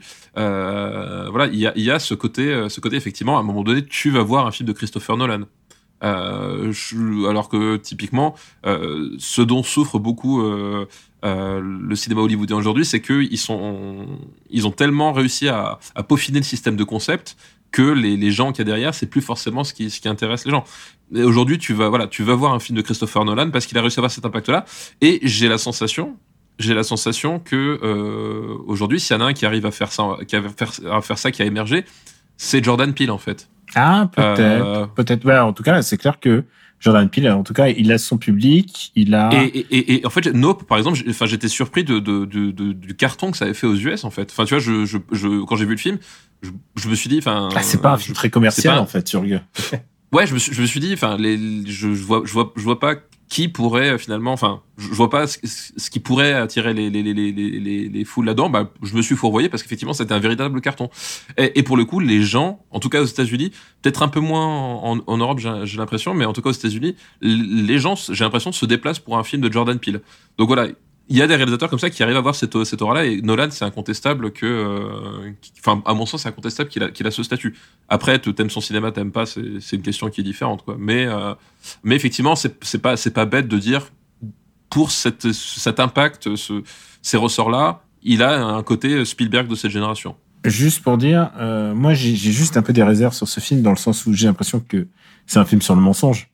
Et c'est un film qui ment à propos de ces personnages, mais il ment au spectateur énormément. Et je pense que les twists, ah, pour, je, pense, pour, je pense que les twists. Pour, pour moi, c'est le, le, métier de metteur en scène. Bien sûr, mais ce que je veux dire, c'est que c'est un film qui se présente comme un film sur la science et qui, et genre, il, t'affiche pas la carte au début. Et je pense que c'est un cas analogue à peu près à, en termes de mensonges, à euh, Usual Suspect par exemple, ou euh, Usual Suspect où t'as quelqu'un qui te ment alors qu'il ne devrait pas te mentir. Tu vois ce que je veux dire? Ah Bah si, dans, dans Usual Suspect, euh, si, il, il, a intérêt à te mentir. Oui, il a intérêt à te mentir, mais Ce que je veux dire, c'est que quand une voix off, quand Oui. une voix off ment, c'est qu'il il triche avec les règles. Oui, mais justement, mais alors après- Et là, et là, la là, il triche dans le sens où, bah, en fait, on te fait croire que c'est un film sur les, sur des, sur des prestigitation, alors que c'est pas exactement ça, quoi. Bah, c'est pas exactement. Oui, mais en même temps, enfin, moi, personnellement, je vois pas le problème parce que, malgré tout, à la, à la fin, on revient, encore une fois, on revient à cette structure du, du, du tour de prestigitation, en fait. Euh, on boucle là-dessus. Effectivement, c'est, c'est un support pour parler d'autre chose, mais je, je vois pas où, ouais, enfin, je vois pas trop où est, où est le problème. Ah, non, bien sûr, où, mais euh, moi, je, moi, je trouve que c'est, Voilà. je trouve que c'est pas, c'est pas que, c'est que tu, tu joues avec, euh, tu joues avec le, le, pas le feu, mais tu vois, tu. Oui, non, Voilà. mais c'est un, c'est un contrat, c'est un, c'est un, con- c'est un contrat qui est particulier, mais en même temps, Et c'est un contrat qui, à mon avis, euh, il le change en cours de route. Voilà, c'est surtout ça. Mais je, je, je trouve pas le film malhonnête par rapport à, à son contrat, parce que littéralement, euh, en fait, enfin, un des dialogues centraux qui est tout au début, c'est Michael Caine qui t'explique comment fonctionne un tour de prestigitation. En fait, il te, euh, Michael Caine qui est donc un ingénieur, donc qui est lié à la science. Qui t'explique, qui t'explique les règles exactement de la même manière qu'il le fait dans. Euh, Oui, euh, Inception, Inception, Inception. Voilà, voilà. Voilà, t'as quand même Michael Caine qui t'explique les règles du film. En fait, il t'explique. Le, le truc, c'est qu'à ce moment-là, euh, si si si si, si t'es un peu euh, malin en termes de de de de, de métatextualité, tu comprends qu'il t'explique les règles du film, mais en fait, tu réalises pas la portée euh, ju- jusqu'à la fin. Mais en fait, si tu reviens, le, le film en fait t'explique globalement ce qui ce qu'il va te faire. C'est juste que au début du film, t'as t'as pas les clés pour comprendre à quel point à quel point c'est c'est C'est littéral. marrant quoi. parce que c'est souvent ça dans chez Nolan. Il y a souvent un moment où tu as 30 secondes de FAQ ou une, une minute ou deux minutes et il t'explique le système du film. Et je pense à Tenet. Ouais, et, et je pense, et- mais il le fait de moins en moins bien. C'est ça qui est c'est dommage. dans Tenet, c'est deux minutes de FAQ. Il faut être concentré à ces deux minutes là précises. Si, Ouais. si tu manques ces deux minutes là, tu te C'est dis qu'est-ce que c'est que ces mecs chelous qui marchent à l'envers? Ouais, complètement. Ouais. La, la- la scène, euh, c'est qui? C'est euh, c'est une actrice française en plus. C'est euh, c'est pas Clémence Poésie? Ah si, c'est Clémence Poésie, ouais. C'est ouais, la scène avec Clémence Poésie, qui personnage qui ne revient pas dans le film Ouais, d'ailleurs. mais en plus, je te l'avais dit à l'époque de la santé, je t'ai dit, regarde bien et surtout ne, ne cligne pas les yeux pendant cette scène parce que sinon tu vas tout louper. Ouais. Bon, allez, on va classer euh, The Prestige. The Prestige. Un film sexy quand même. hein. Ah, je, moi, j'adore ce film. Oui, et puis, puis vénéneux quand même. Enfin, il y a un truc, Mhm. euh, voilà, à tel point que justement le, le, le malaise du personnage de Scarlett Johansson euh, au milieu du film. Enfin, je, voilà, je, je trouve que c'est, c'est, assez habile, quoi. Son malaise, attends, rappelle-moi le. C'est quoi le malaise? Ah, parce qu'en fait, à un moment donné, comme tu l'as dit, Scarlett Johansson, son, elle, elle bosse pour, pour les deux, et en fait, elle se, elle tombe plus ou moins amoureuse, Mm. en fait, de, de, de- du, du type, et en fait, ma- malgré ça, en fait, elle se rend compte qu'il y a un truc qui cloche, mais genre sévèrement, en fait. Mm. Et elle est, elle est, elle est un peu coincée entre, entre ses sentiments, et finalement, euh, elle se rend compte que, que si elle veut euh, s'en sortir, elle va, elle peut pas rester là, quoi. Ouais, exactement. Et donc, elle est, prise, elle est prise dans cette espèce de, de, de malaise un peu. euh, J'espère qu'elle a eu le script jusqu'au bout pour comprendre. Oui, c'est ça. Est-ce que je regarde un film à twist par rapport à Old Boy Alors, je, je préfère All Boy. Ouais, c'est ce que j'allais dire. Euh, Je préfère Old Boy. Euh, Je préfère All Boy, mais, mais par, par exemple, tu vois, je préfère ça à Hot Fuzz. hmm, Là, 20, euh, 27e. Ouais, ça me va totalement en fait. Enfin, totalement. J'allais dire si tu me dis que moi je préfère De battre mon cœur s'est arrêté humainement. Ouais, tu me dis euh, si j'avais à revoir un film, je regarderais De battre mon cœur s'est arrêté. Mais euh, si tu me dis euh, peut-être on coupe la part en deux entre Hot Fuzz et Shaun of the Dead, comme ça on les sépare ou? Oui, bah écoute, entre Hot Fuzz et Shaun of the Dead, parfait. Le prestige. Allez, Prestige. puisque, puisque, puisque c'est le marbre qui décide, hein, il, faut, euh, il faut à un moment donné faire la synthèse. Rappelons-le. Et bah écoute, on a fait, on a fait beaucoup le premier film. Alors le deuxième film de sa liste sur l'obsession, Oui. ça va aller beaucoup plus vite puisque je l'ai pas vu. Ah bon, bah écoute, comme ça c'est fait. Mais je pense que tu l'as vu. Vas-y. Est-ce que tu as vu Aviator? Oui, je l'ai vu. Alors moi je l'ai pas vu. Avec, de, euh, enfin, avec Leonardo et de, et de Ah, Martin. tu m'as dit un Leonardo qui nage. Non. non. ouais, et à Leonardo, j'étais pas si loin. Ah, tu je suis en train de regarder quelle année Aviator? C'est 2006, hein, non, Aviator? Ouais, je crois que c'est de- ou, ou 2004, je sais plus. C'est peut-être un peu plus tôt. hein. c'est 2004. 2004. Donc 2004, je le mets sur notre fiche. Euh, toi, tu l'as vu donc. Euh, bah écoute, ça me fait des devoirs de vacances. À l'époque, tout le monde m'a un peu découragé en me disant c'est très long et, euh, et c'est un peu poseur. Et du coup, je me suis dit mais c'est parce que j'avais envie de voir ce. Alors non, faut, faut pas les écouter. Ouais. Parce que s'il y a deux adjectifs que je, que je dirais sur Aviator, c'est long et poseur. Ils avaient raison. ils ont dit, ils ont pas menti. tu verras. alors, c'est un film qui, qui est intéressant, mais que je trouve rapide Ah, tu vois, bah écoute, moi, pour dire les Alors choses. écoute, ça, ça, ça, j'aime bien entendre ça. Ça me- pour moi, c'est ce que je me dis, c'est que je vais avoir de ma- matière à réflexion à la fin du film. Ah non, mais ouais, non, c'est un film. Il y a, y a matière à creuser. Il y a, y a, euh, y a quelque chose, mais je, ça m'a. disons que ça m'a pas parlé. En plus, c'est Howard Hughes, euh, c'est la vidéo. Ouais, Oui. donc c'est passionnant Oui, en plus, vraiment. Bah oui, c'est censé être. Enfin bon, tu verras. Mais je veux pas t'influencer, tu, tu verras. Moi, en tout cas, je, je trouve que les, les trois heures de film, tu les sens quand même un peu passer. Quoi. Bah ouais, c'est ce qu'on me dit. Tout... Ouais, mais genre, c'est tout le monde me disait, mais ouais.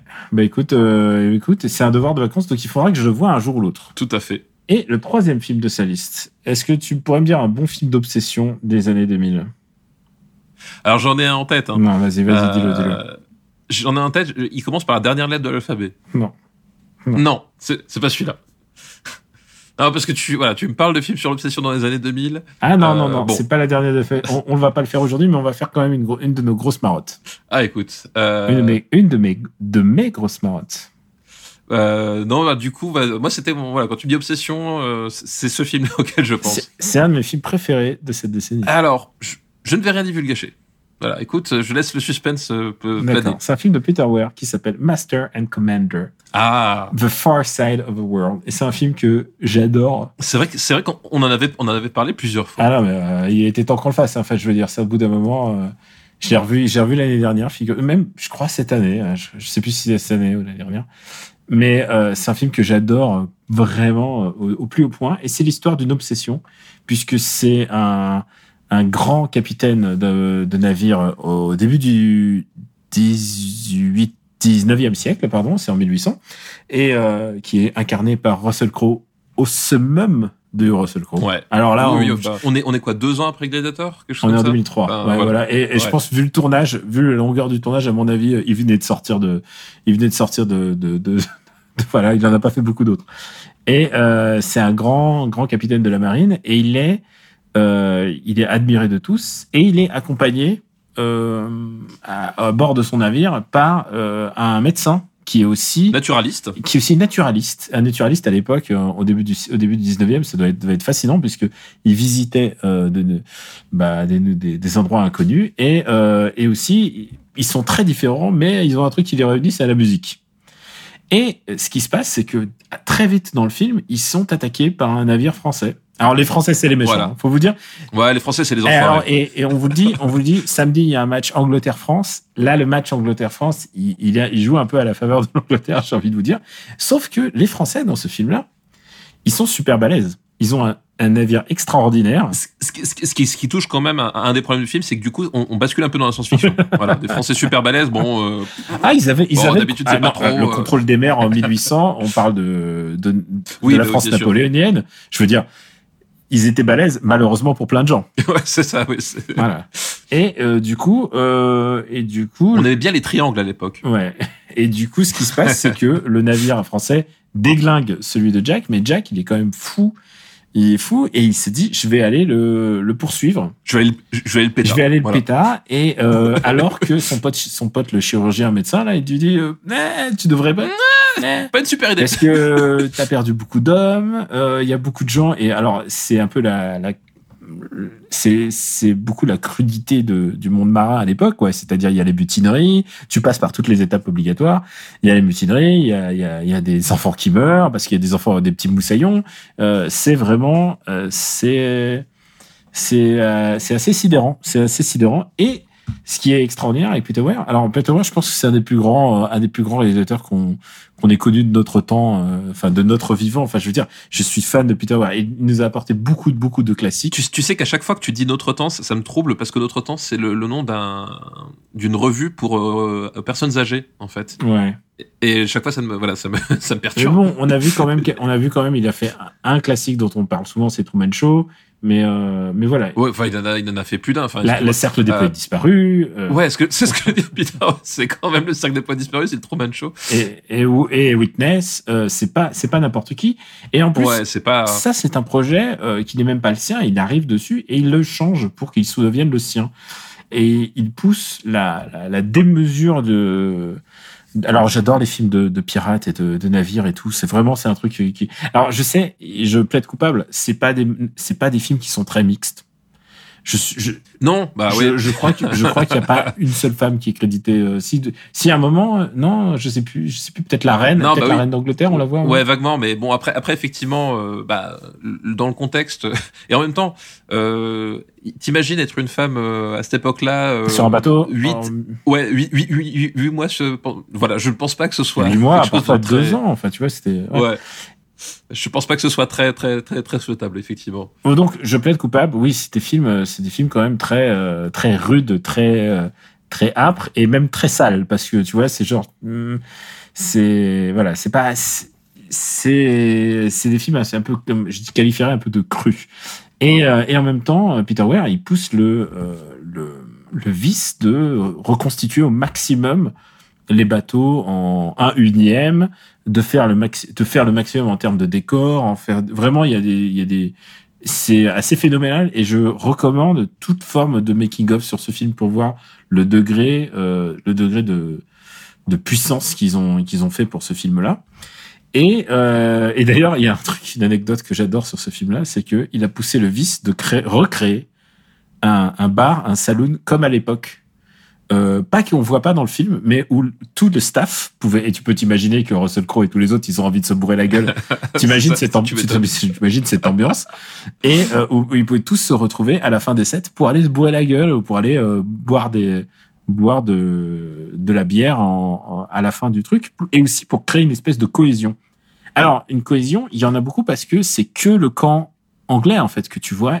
En fait, voilà. Mais, bah, C'est Evangelion, c'est Evangelion hein, le, le film. une des, une des grandes euh, une des grandes idées de- du, du film et qui fonctionne le mieux euh, et, et là pour le coup je moi je- moi j'ai pensé à, à Assaut de John Carpenter en fait euh, c'est que le camp français n'est pas caractérisé du tout Euh, c'est-à-dire qu'il frappe le navire des, des, des Anglais et euh, bah, presque comme une, une espèce d'incarnation euh, fantomatique et à tel point que justement euh, on revient à cette obsession voilà je, je pense à Carpenter et à Assaut où c'est un peu pareil euh, on, on est on, on est parfois plus proche de de, de Moby Dick que d'autres choses. C'est-à-dire que euh, il va traquer ce, ce navire et euh, et en fait le, les, les dons de navigation du du commandeur français et l'habilité la supériorité de l'armada etc parfois font que bah, du coup ils, ils le perdent et puis ils font des manœuvres extraordinaires ils arrivent dans leur dos et en fait du coup ils sont Ils arrivent dans le brouillard. dans le brouillard, la voilà, ils, sont, pris au piège. Et du coup, il y a vraiment ce, ce, ce côté, euh, on chasse une bête fantastique en fait.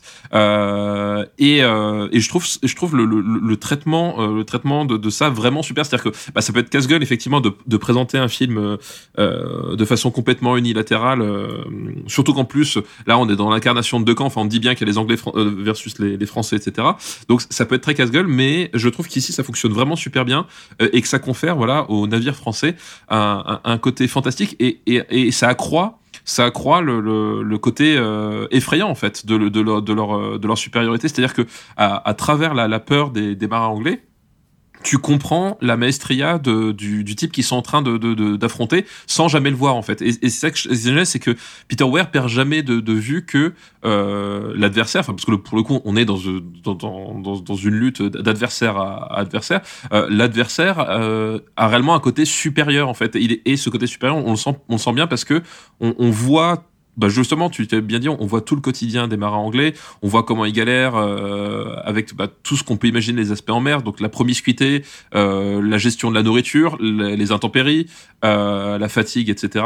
Donc tout ça, on le voit du côté anglais, puis d'un seul coup, le, le, le, navire français qui, qui leur, qui leur euh, fonce dessus. Euh, comme s'ils étaient comme si comme si de rien n'était en fait euh, tu dis mais en fait euh, comment ils arrivent à faire un truc euh, comment ils au- aussi fort parce qu'ils ils doivent sûrement vivre la même chose mais en même temps ça les empêche pas voilà d'avoir cette espèce de supériorité. Et ça confère voilà un caractère un peu fantastique au truc euh, et ça accroît je trouve la puissance euh, évocatrice et, presque presque mystique en fait finalement de cet affrontement en fait. Et c'est pour ça que voilà j'évoque Moby Dick parce qu'on est vraiment dans cette idée là que euh, en face c'est une sorte de monstre en fait euh, et que faut, faut, faut à un moment donné trouver la clé et se dépasser pour, euh, pour, pas simplement pour survivre. Quoi. Est-ce que tu vois quand je te dis la comparaison avec euh, Evangelion, c'est que c'est un Oui, je vois. c'est ouais. un bridge drama. Littéralement, c'est un mot que j'utilise pour décrire euh, Evangelion, c'est-à-dire qu'on on voit que les gentils dans leur QG et le et les combattants, mais on voit que c'est le drama se situe dans le bridge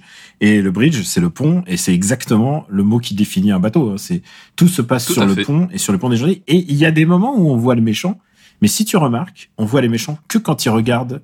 euh, Oui, tout à fait. le- c'est-à-dire à la longue vue et ils Ouais. voient les autres qui les regardent et en fait si tu vois bien en fait ils regardent tu vois le reflet tu vois le, le bateau de Oui, euh, tu vois c'est pas la, la Chiron c'est le c'est ceux des méchants mais tu vois le surprise c'est le surprise et tu vois le surprise donc le bateau de euh, de Russell Crowe. Et, et donc du coup c'est vraiment une mise en abîme et c'est vraiment il y a, plein de détails tellement fascinants sur la manière de, de concevoir ce film qui me qui me sidère à chaque fois. Et puis, euh, voilà, au-delà de ça, il y a quand même cette, comme tu as dit, ce, tournage que Peter Weir a, a essayé de faire le, le, le plus possible euh, dans les conditions, euh, dans les conditions de la mer, quoi, euh, et qui accouche quand même de, de, scènes maritimes assez, euh, assez folles, quoi.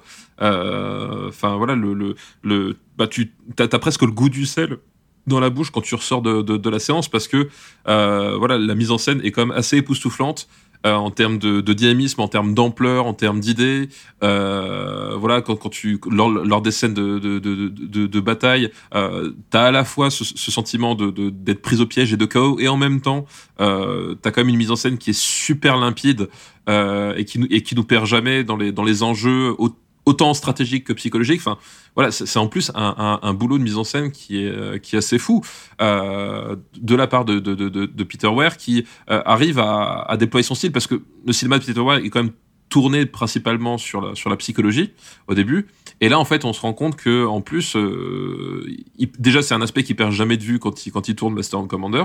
Euh, euh, voilà à travers bah, l'équipage et les doutes qu'ils entretiennent et finalement les, espèces de, de pas l'un vers l'autre qui vont qui vont qui vont faire parce que la promiscuité fait que et en même temps la, mise en scène de, de- de- des, des scènes d'action qui sont assez fabuleuses quoi Et euh, on l'a pas assez dit, mais son partenaire, donc euh, le, le médecin, est joué par Paul Bettany. Paul Bettany ouais Paul. Paul Bettany qui est un acteur exquis quand il ne joue pas des films pour son porte-monnaie en fait. C'est-à-dire que tu sens que les films Marvel, c'est lui qui joue genre Priest genre Vision, euh, Priest. Moi, je pensais aussi à comment il s'appelle? Euh, Bah, il jouait dans euh, merde le merde le truc là avec euh, Tom Hanks et euh, Audrey Tautou, Jésus là. Comment il s'appelle euh, ah mais bien sûr oui il fait le méchant dans Il fait le méchant dans, euh, Da Vinci Code.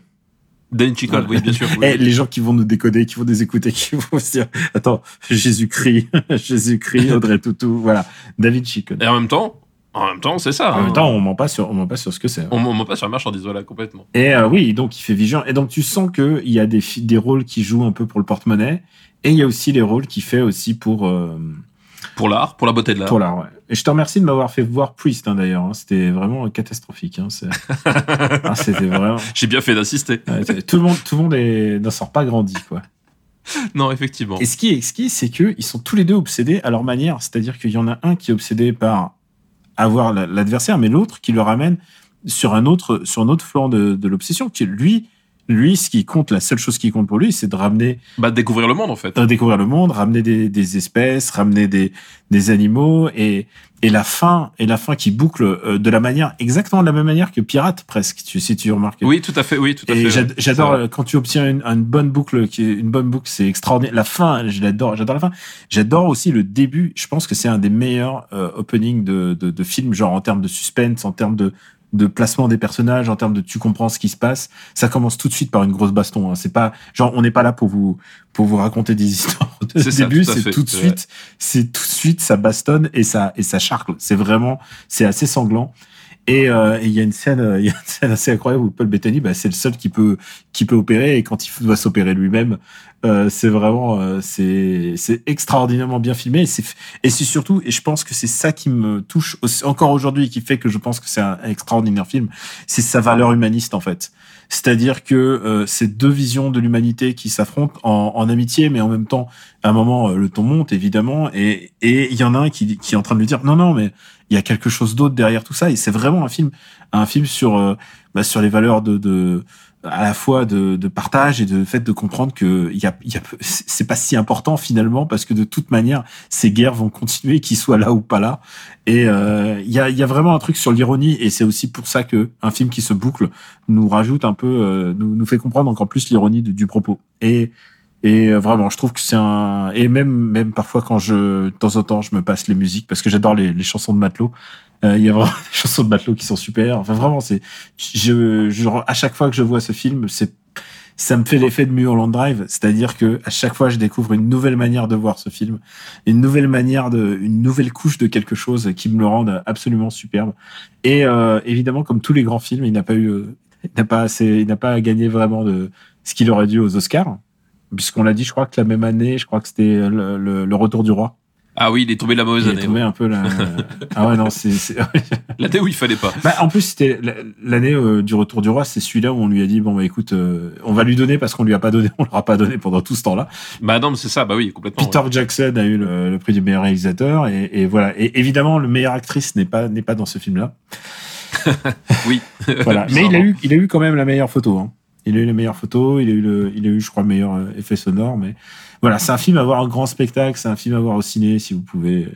Voilà, j'adore ce film et c'est pour ça qu'on va le classer. Eh ben oui, on va le classer. Ah, attends, toi, tu l'aimes bien alors? Parce que toi, oui, t'as un historique. Oui. Euh, moi, je t'ai toujours dit que c'est un de mes films préférés.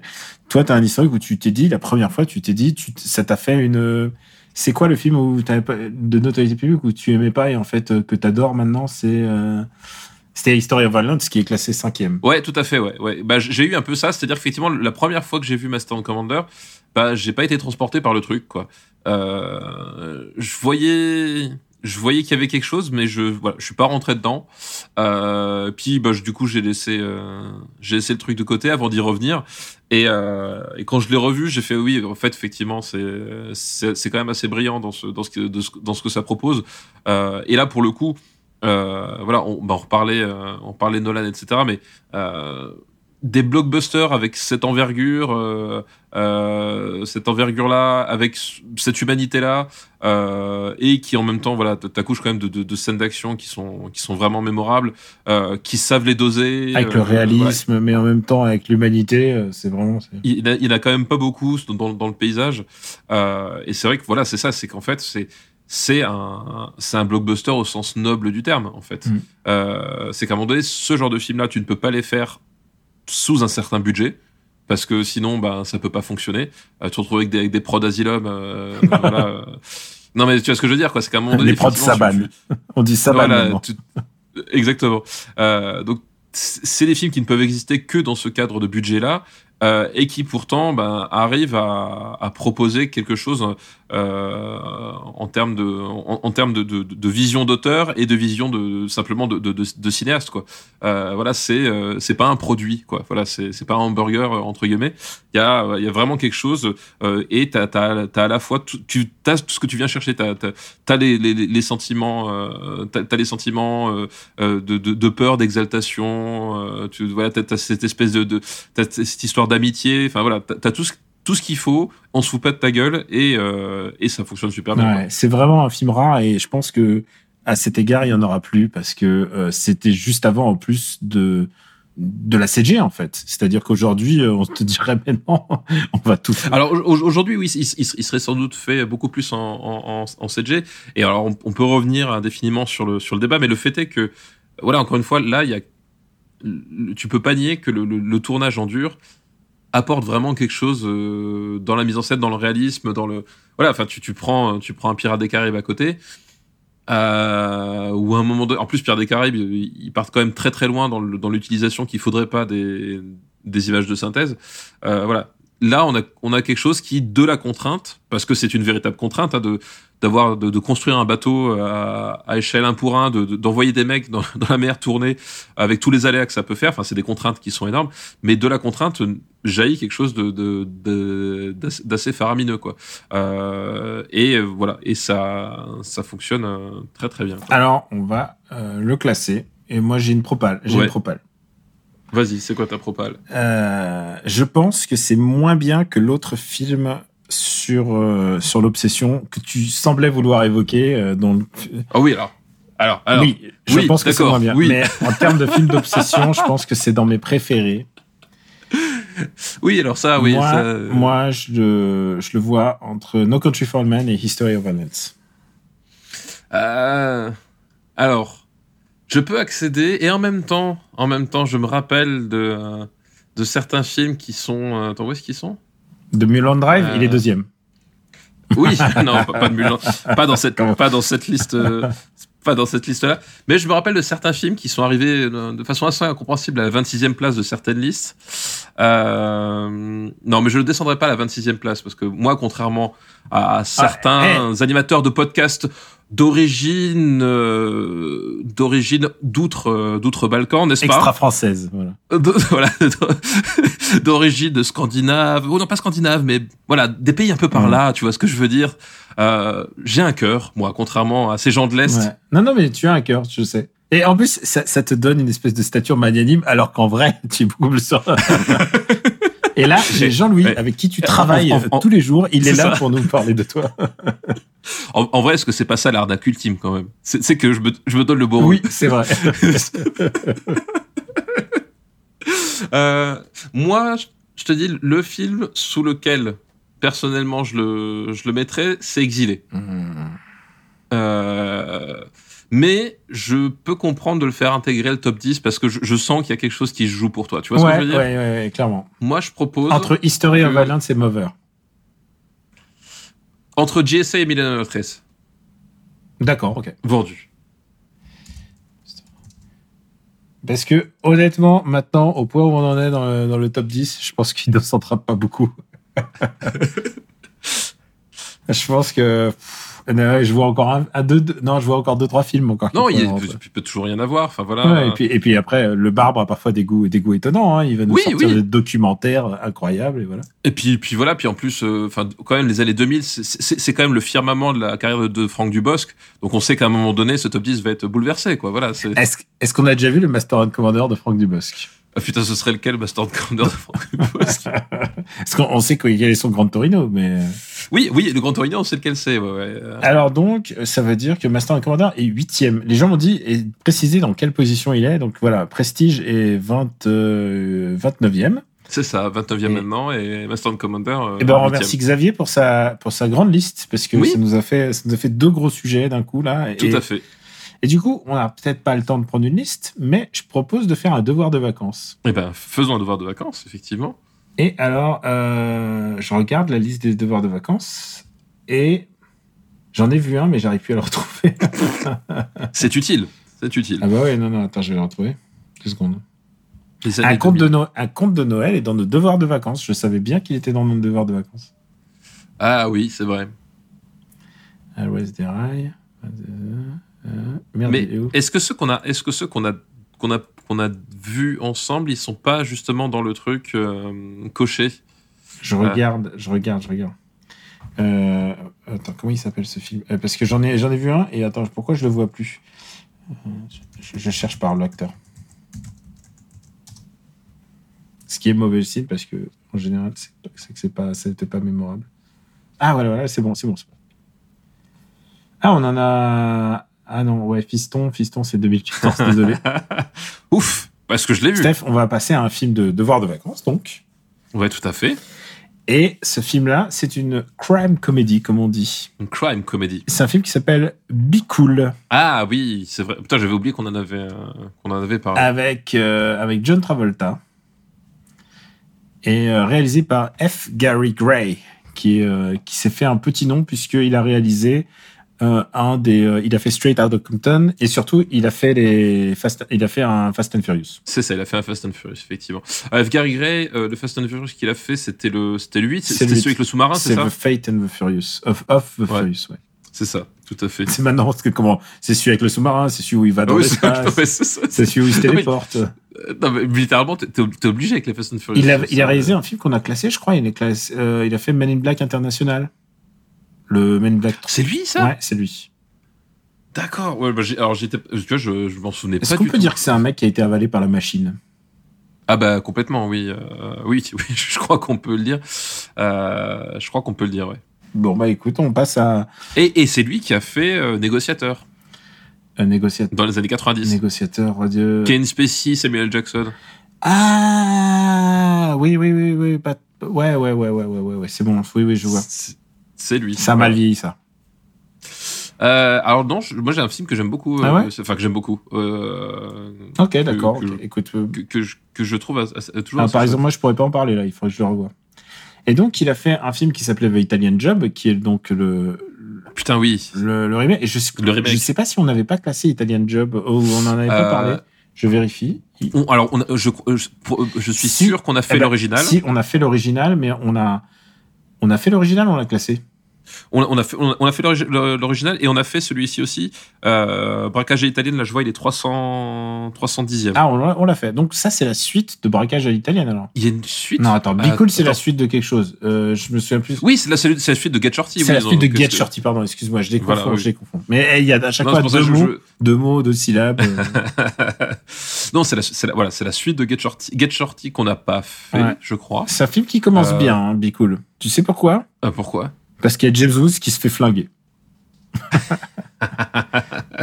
Et autant le dire que James Woods, il a perdu toute, toute forme d'aura chez moi, mais alors de Ouais. manière. euh, Euh, Oui, oui, oui, oui. c'est c'est le dernier des derniers des sales types quand même. Oui, non, com- complètement. Ouais, bah, pour le coup, euh, James Woods, ouais, on, on est au-delà de, de la simple divergence de point de vue. C'est-à-dire qu'effectivement, euh, ça a l'air d'être un, un être humain absolument exécrable, quoi. Enfin, c'est un truc de fou, quoi. Ça a l'air d'être euh, un horrible cum, ouais. Ouais. Et donc, Be Cool, c'est la suite de Get Shorty.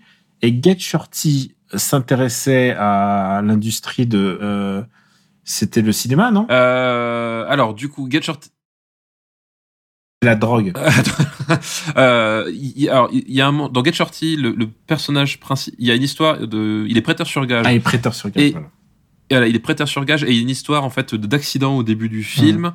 Euh, et euh, voilà et du coup et c'est effectivement une histoire de cinéma parce qu'en fait il se retrouve impliqué dans la production de de de de de, films de série B un peu euh, un, un peu un peu un peu un peu bancal en fait Voilà. et par dessus il y a une histoire de drogue voilà donc du coup on, on y revient on y revient on rassemble mais effectivement ouais, Get Shorty c'était ça ça tournait autour du business du du, du, cinéma B quoi Et euh, bah donc, Be Cool s'intéresse plutôt à l'industrie de la musique. Et euh, et il y a du rap, mais il y a aussi d'autres d'autres formes de musique. C'est-à-dire, il se retrouve.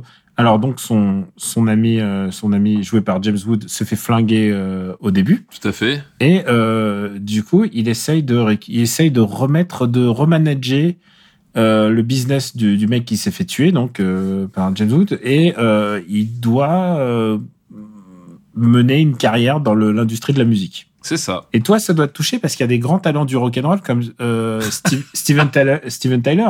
Oui, alors j'ai cru que j'ai cru que t'allais dire l'autre. Euh, euh, parce qu'effectivement, il y a Steven Tyler et il y a tout Aerosmith d'ailleurs dans le Ouais. euh, dans le dans le film. Euh, et Steven Tyler, quand même, je, je peux je peux clairement le, le respecter. Euh, non, par contre, effectivement, il y a il y a une autre personne du du milieu de la musique entre guillemets parce que en dehors de Max Besnard, je pense que tout le monde est conscient que cette personne n'a jamais fait de musique.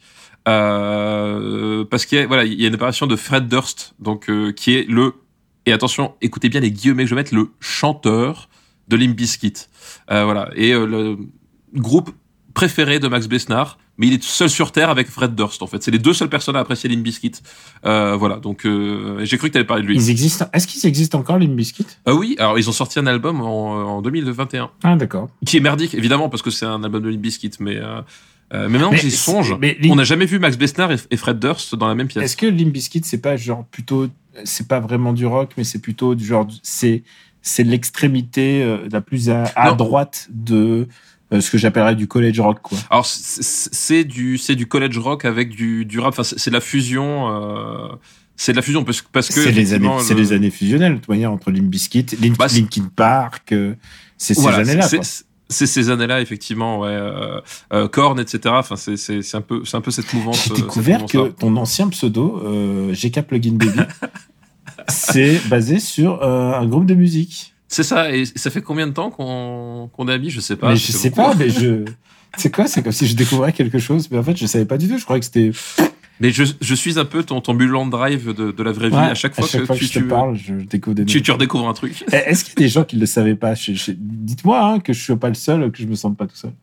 Mais du coup, euh, il, il commence à faire, euh, il commence à, à- bon, revenons-en au film. Il se dit qu'il faut manager. Et du coup, il se met à manager et il se retrouve euh, à coquiner avec un rappeur qui est joué par Vince Vaughn. C'est ça. Et alors, première mauvaise erreur, pro- première bonne chose, euh, James Wood mord la poussière. Et là, tout d'un coup, Vince Vaughn, le rappeur. Et c'est un rappeur en plus qui dit des, que des trucs euh, homophobes. Ça a très très mal vieilli. Hein. Voilà, là, c'est ça se croit drôle un peu à la à la Tarantino, mais ça l'est pas. Et d'ailleurs, Travolta la joue comme s'il était une star d'un film de Tarantino.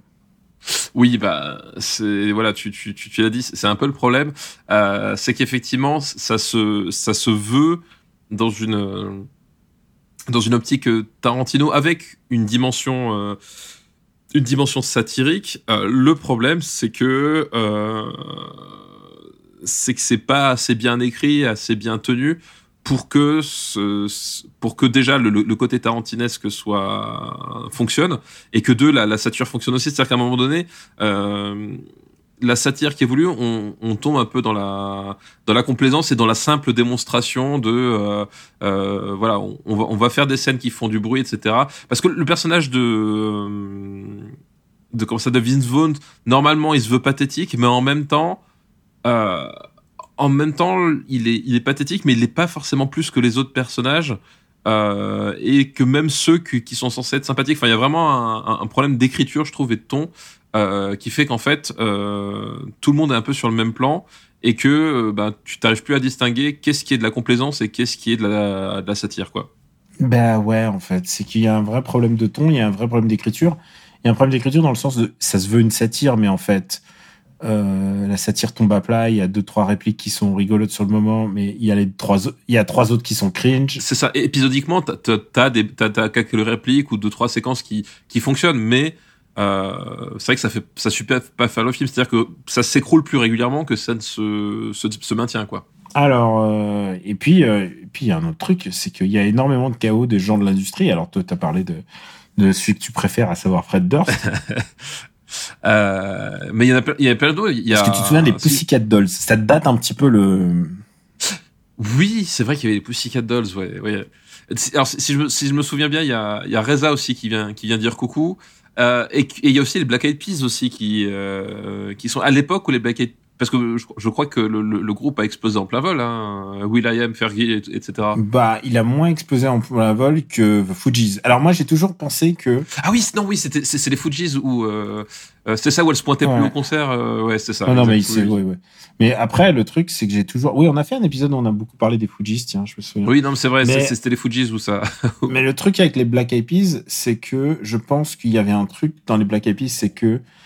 Euh, ça a toujours été de l'arnaque? Ouais, je suis d'accord. non, non, mais ils ont beaucoup joué sur le fait que euh, la nostalgie de des Fujis, en fait. Euh, parce qu'ils avaient un. il y avait, enfin, il y avait un peu un ton un peu similaire. Il y avait euh, Ouais. une organisation de euh, des chants, des, enfin, du groupe un peu pareil et tout. C'était un petit peu. euh, je m'y connais pas Ouais. assez. euh, Moi, j'ai toujours, que, toujours pensé que c'était leur succès, c'était beaucoup merci les Fujis. Alors ça peut être. Pas que c'est pas que c'est la même musique, hein, mais je pense qu'il y a, Oui, y a- ça. y a- c'est que c'est- les Fujis ont disparu trop tôt de la scène et, et Black Eyed Peas était un peu là pour euh, la combler en fait. Bah pour moi, en fait, il y a, il y a un peu un côté. euh, euh, Enfin, je- si si je devais les comparer, pour moi, les Black Eyed Peas, c'était vraiment la euh, la version que. Enfin, c'est- c'est c'est à un moment donné quand tu euh, tu vas à la loterie, tu t'as pas la carte collector, mais t'as la carte Black Eyed Peas à la place. Tu vois ce que je veux dire, quoi. Euh, D'ailleurs, il y a Wyclef euh, dans le, dans le film. hein. Ah oui, c'est vrai, exact. Il y a, y a- a Wyclef Jean qui, qui, qui, qui est aussi dedans. Euh, ouais, pour moi, enfin, le Black Eyed Peas, ça n'a jamais été un groupe. Enfin, je, je c'est un groupe dont j'ai pas vraiment compris le succès. Euh, voilà, je, j'ai toujours trouvé, je trouvais que je trouvais ça assez toc en fait, à la fois, enfin, assez toc et pas sincère. C'est-à-dire que les, les les Fujis, bah, comme dit, ils, ont explosé en plein vol parce que il y a eu, enfin, parce que Lauryn Hill, parce que euh, parce que Wyclef Jean avait ses ambitions, etc. Mais quand même, au, au sommet de leur gloire, il y avait quand même une, une vraie sincérité dans leur musique. Les Black Eyed Peas, pour moi, ça a toujours été un, un groupe de, enfin un groupe de producteurs en fait. Tu vois ce que je veux dire? Enfin, c'est. Ah, je- je, trouvais que- je- je- j'ai trouvé que c'est une formation qui a, qui a toujours été très énervante. Enfin, voilà, pour le coup, Black Eyed Attends, Peas, attends, tu euh, peux pas dire Black Eyed Peas c'est un truc de posi- producteur alors qu'on on a, parlé juste avant des Pussycat Dolls quand même. Non, mais bien sûr, non, ouais, non, mais voilà, ok.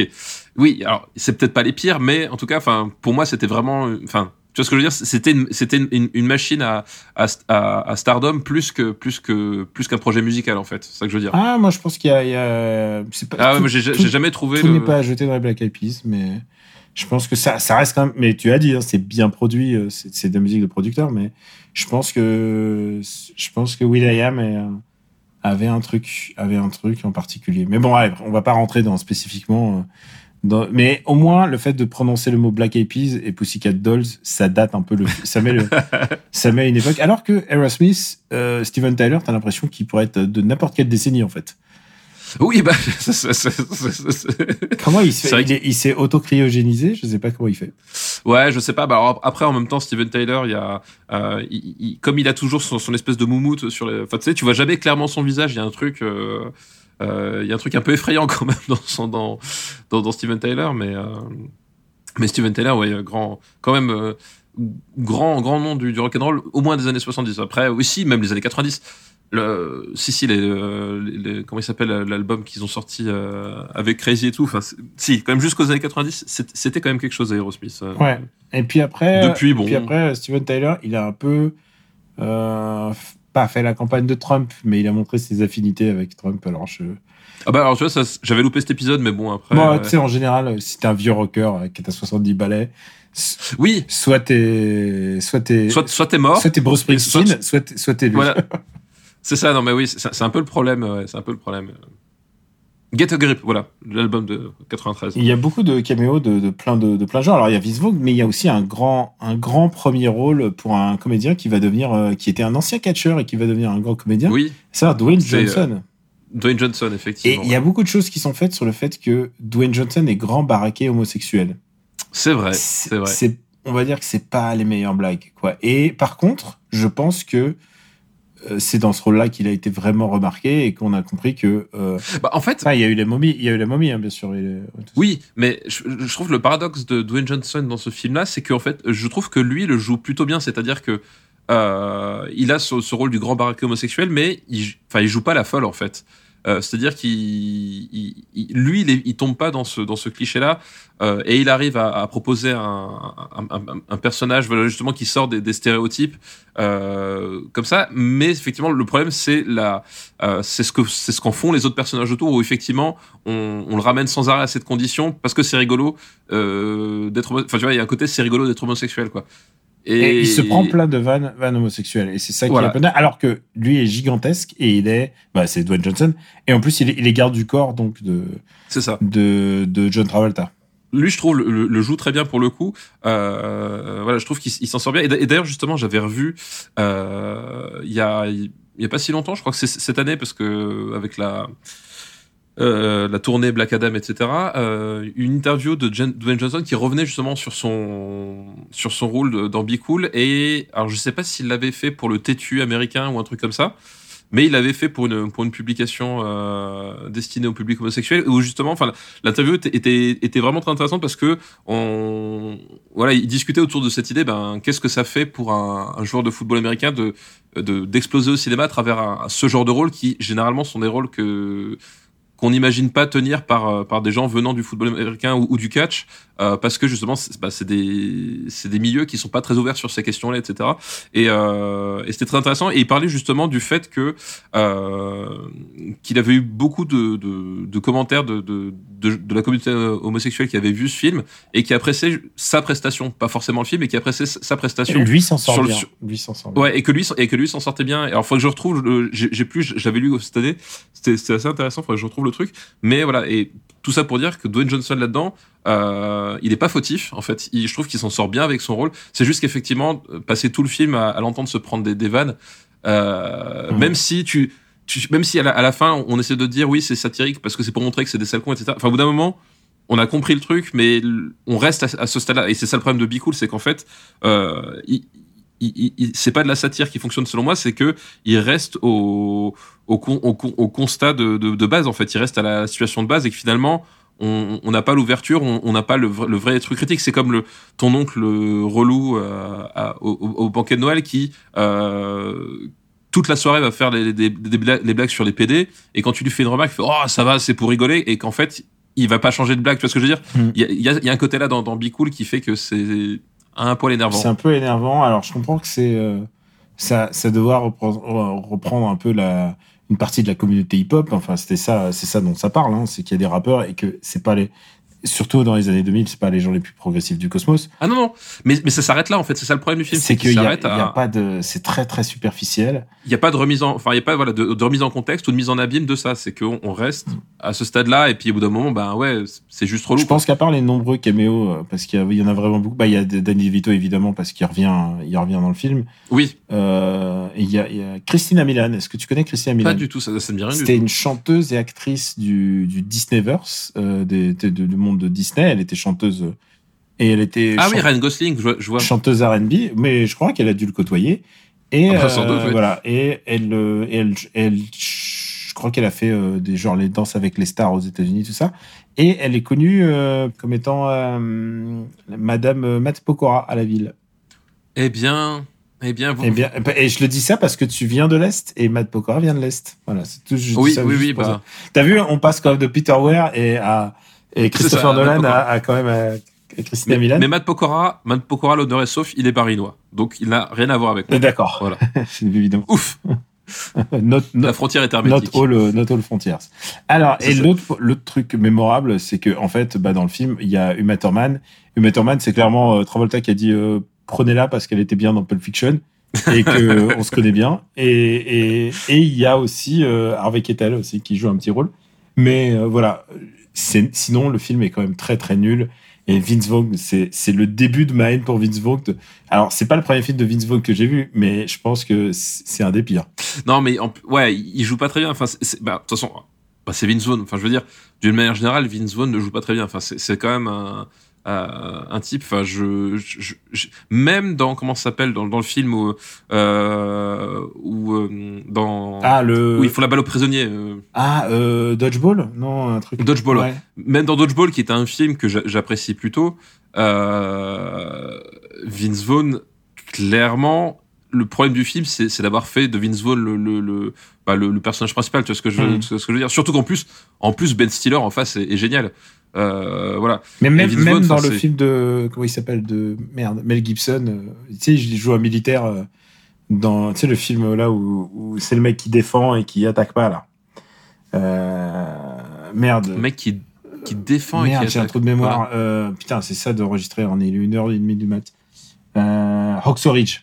Ah oui, non, mais non, oui, il, est, il, est, il est nul à chier. Non, non, non, ah non, non, c'est, enfin, Oxford j'ai, pas mal de problèmes avec ce, avec ce film-là, mais Vince Vaughn en, en, en, caricature du, du, du, du sergent euh, euh, vachard, mais en même temps qui a un, qui a un petit cœur.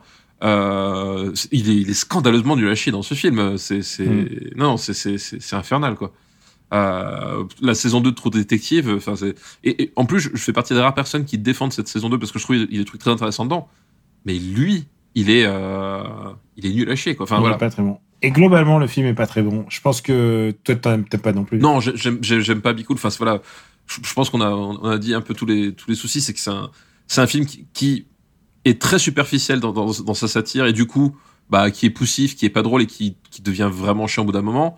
Euh, qui repose sur un Vince Vaughn euh, insupportable, euh, voilà, et qui, bah, ok, la, la, la bande son, euh, la bande son machin, mais ça, ça, ça, non, ça sauve mais pas même le, ça, c'est film, quoi, tu vois. superficiel.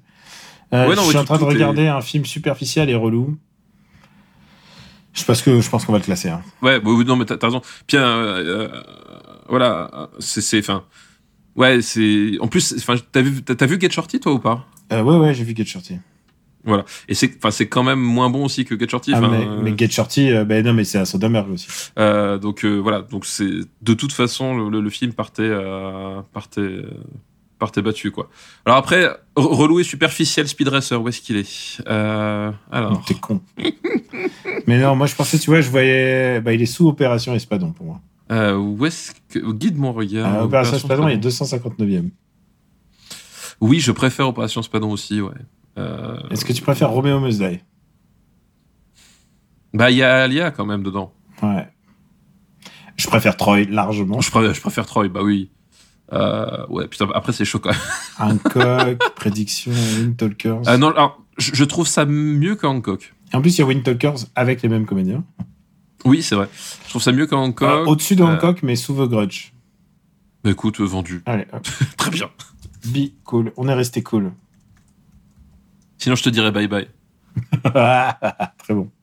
Très bon, bah tu vois, tu connais un peu la pop culture musicale de ta génération. Bah oui, bah, ça- effectivement, je ne, suis, je ne suis pas un ermite, contrairement à, à une réputation qu'on me fait. Ouais, c'est pas du tout un ermite, non. non je, prends des douches euh, une fois par mois, euh, voilà. Bah écoute, c'est bien. euh, eh, on pourra pas, on pourra pas taxer de, de- Ah, faut que je voie Hitman encore. Putain, faut que je, je me prévois de regarder Hitman. Putain, c'est dur. Oui, il le faut. C'est dur. Euh, Steph, maintenant, il faut que je revoie Aviator aussi. J'ai pas vu Aviator, donc je vais essayer de me le regarder. Mais putain, c'est long. Alors, il y en a un qui est plus intéressant que l'autre. Voilà, après, euh, je te laisse, je te laisse juger. Et Steph, maintenant, c'est l'heure de ta recommandation. Effectivement, et donc euh, bah, cette semaine, je vais recommander de la drogue.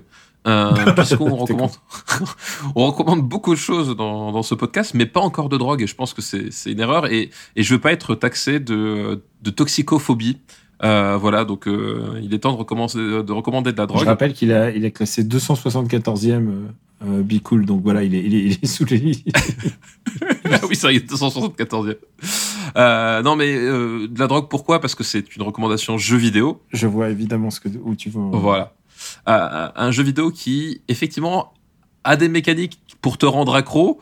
Et d'habitude, c'est pas forcément mon truc, mais là, je trouve qu'il y a, il y a quelque chose en plus en termes de, de, de mécanique de jeu proprement parler. Euh, bref, ce jeu, euh, c'est un jeu qui s'appelle Marvel Snap. Euh, qui est actuellement en, en early access, mais en fait euh, ouverte à, à il, tous. il est ouvert, ça y est. Si moi j'y joue, c'est que c'est plus un euro. Voilà, mais voilà. Mais il y a toujours marqué accent anticipé parce que je pense qu'il y a certaines features que, qui sont pas implantées. Notamment, pour le moment, j'espère que ce sera implanté, la possibilité de faire des matchs non classés avec ses amis. Euh, il- le, quand même PV truc- le PVP est prévu bientôt. Donc ça, c'est pas encore implémenté. C'est un, un peu le, le, le- souci. Enfin, pas le souci, mais euh, c'est le truc qui manque. C'est-à-dire effectivement se faire se faire des matchs avec avec, euh, avec nos decks, etc. Enfin, bon. J'espère que ça viendra. Mais voilà, donc Marvel Snap, en fait, le, le principe est assez simple. Donc, c'est un jeu basé sur l'univers Marvel, euh, où en fait vous allez vous affronter avec des decks de cartes. Donc, un deck de 12 cartes euh, que vous allez euh, poser euh, pour prendre le contrôle ben, de. de- Il y a trois lieux qui sont au centre de- du, du, plateau. Donc, c'est un jeu vidéo, mais c'est voilà, c'est un, un, un jeu de deck building, euh, de, enfin pas de deck building, mais de un jeu de deck. Euh, virtuel quoi. Donc il y a trois trois zones à- au milieu du plateau et il faut poser les cartes pour marquer le plus grand score pour gagner la zone et à la fin de la partie, si tu as gagné deux zones sur trois au moins, eh ben tu tu remportes le match. Voilà. Euh, et il y a plein de choses qui se jouent là. La première c'est que en termes de rythme, c'est un jeu qui est rapide et qui se joue très bien. C'est-à-dire que les parties sont, sont courtes et tu peux les enchaîner vraiment, euh, vraiment très très facilement. Il y a toute une logique au niveau du classement avec euh, en fait les, cubes cosmiques. Euh, en gros, tu peux miser un certain nombre de, cubes cosmiques euh, en fonction de la, confiance que tu as dans ton match et ça te permet de progresser plus vite dans le ladder. Par contre, évidemment, si tu te vautres, bah, ça te fait chuter plus vite aussi.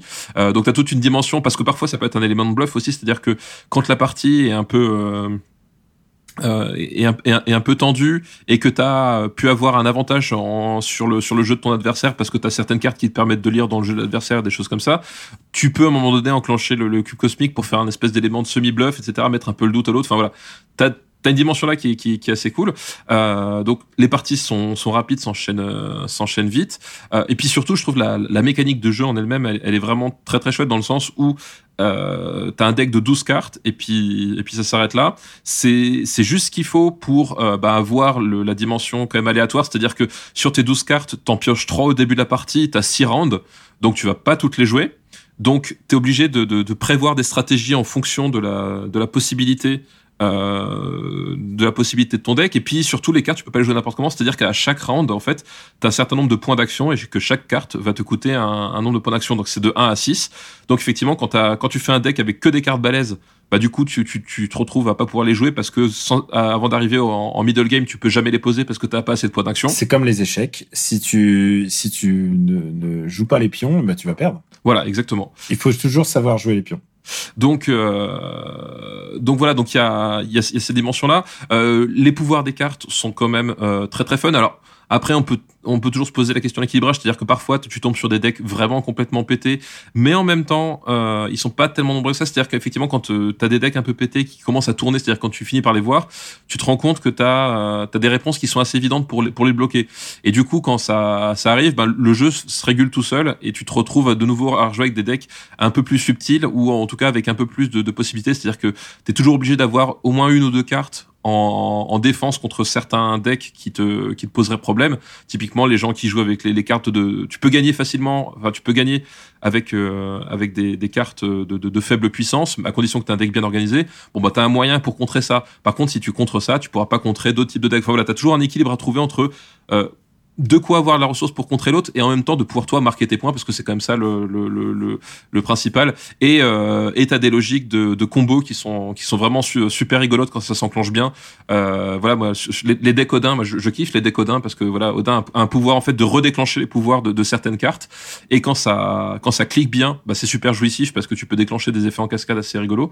Euh, et puis évidemment quand je parlais de drogue euh, il y a toute une mécanique autour de euh, la collection puisque euh, c'est un jeu de deck mais à collection, c'est-à-dire que tu commences avec un avec un certain nombre de cartes et au fur et à mesure de la partie, enfin au fur et à mesure de ton jeu, tu vas tu vas en débloquer de plus en plus.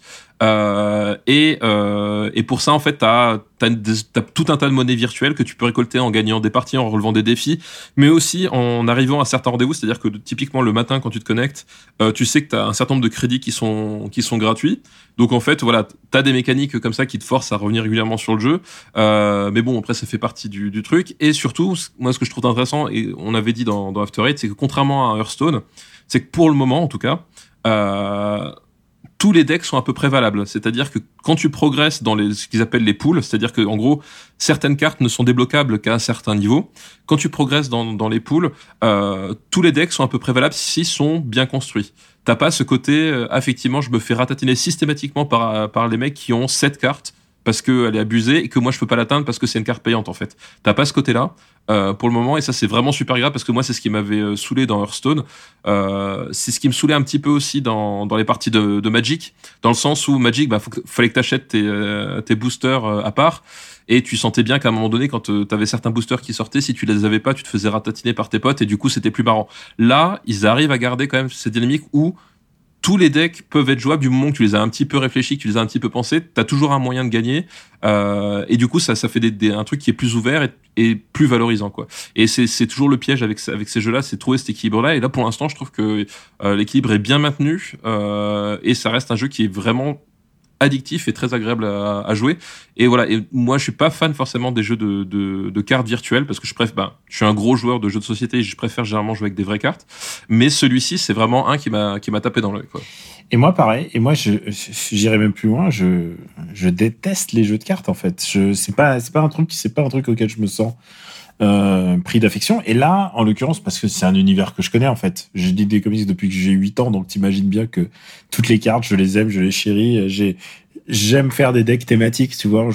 Et c'est ça qui est assez rigolo, c'est que à la fin de chaque mois, tu repars à, pas à zéro, mais tu repars à vraiment moins plus bas. Et ça te permet de, sans stress, de, d'essayer de nouvelles techniques, d'essayer de nouveaux. Moi, je change très régulièrement de, de manière de jouer en fait maintenant. Ouais, moi aussi. Ouais. Maintenant que j'ai compris Ouais. un peu comment ça marche, et surtout, c'est la meilleure moyen de faire progresser tes cartes pour que si tu veux en choper d'autres, il vaut mieux jouer des cartes différentes. Euh, bah tu sais quoi? Euh, Il y a deux choses que j'aime euh, que j'aime dans le jeu. Alors d'abord, euh, c'est la cohérence euh, des pouvoirs de chaque carte par rapport à leur euh, Au, au, au comics, au ouais. comics, c'est-à-dire par exemple Ouais. Sunspot, Sunspot donc euh, Roberto da Costa, un, un pouvoir qui euh, il s'accumule avec la puissance du soleil. Donc du coup, là, tu le poses, il aura un, mais à chaque fois qu'il te restera de l'énergie que t'as pas utilisée, ben il va la récupérer comme pouvoir. Ouais. Donc si te Ouais, reste, je, je suis d'accord. si te reste deux, hop, il va avoir un pouvoir. Magneto, il va attirer les cartes vers lui. Il y a vraiment plein de trucs assez logiques. Non, c'est- c'est vrai que c'est super bien foutu de ce côté-là aussi. Effectivement, t'as l'impression de jouer avec le personnage en fait. De la même façon, Wolverine par exemple est invincible. Et invincible, il, il va revenir quoi qu'il arrive dans bras. c'est ça si quand, quand il t'essaies se fait défoncer, il revient. Même Voilà, si tu essaies c'est- de le tuer, euh, il y en a qui est Carnage par exemple, il va absorber les autres. Euh, Venom aussi a un pouvoir d'absorption et il y a ceux qui ont les pouvoirs magnétiques, il y a ceux qui ont les pouvoirs cérébraux. Donc Professeur X, il est pas très fort, mais par contre, il va verrouiller une zone, Ouais, tout à une fait. zone de combat. Euh, Il y a, y a vraiment une vraie méta ultra intéressante par rapport au pouvoir qui est très très très cohérente. Je trouve ça, honnêtement, ça serait un comic, je trouve ça merveilleusement écrit. Tu vois. Ouais, tout à fait, je suis d'accord. Et du coup, euh, bah, j'ai déjà, beaucoup parlé de Marvel Snap, mais je vais faire une recommandation en parallèle de Marvel Snap. C'est qu'il y a un truc que j'aime bien aussi dans ce jeu, et alors c'est un défaut encore pour l'instant, mais un jour ça sera mis à, à jour, c'est que les, les dessinateurs ne sont pas crédités. Ils ne sont pas crédités. Ah oui. Ils sont pas crédités et ça va venir. Ils ont dit qu'ils vont l'implanter. Euh, là, on est encore, rappelons-le, on est encore à une étape de préversion, de, de bêta ouverte.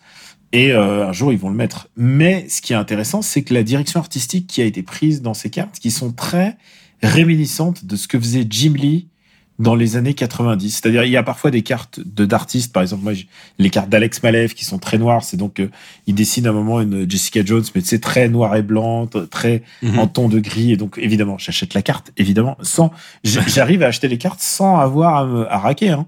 Je raque juste, je me prends juste le, le, Oui, le- la monnaie or, en je fait. me prends juste le season pass moi de au début de Ouais. au début du mois. Ça fait 10 balles, mais écoute, 10 balles par rapport au temps que je joue dessus, c'est pas énorme. hein. Et euh, parce que c'est vraiment de la cam, hein, t'as raison.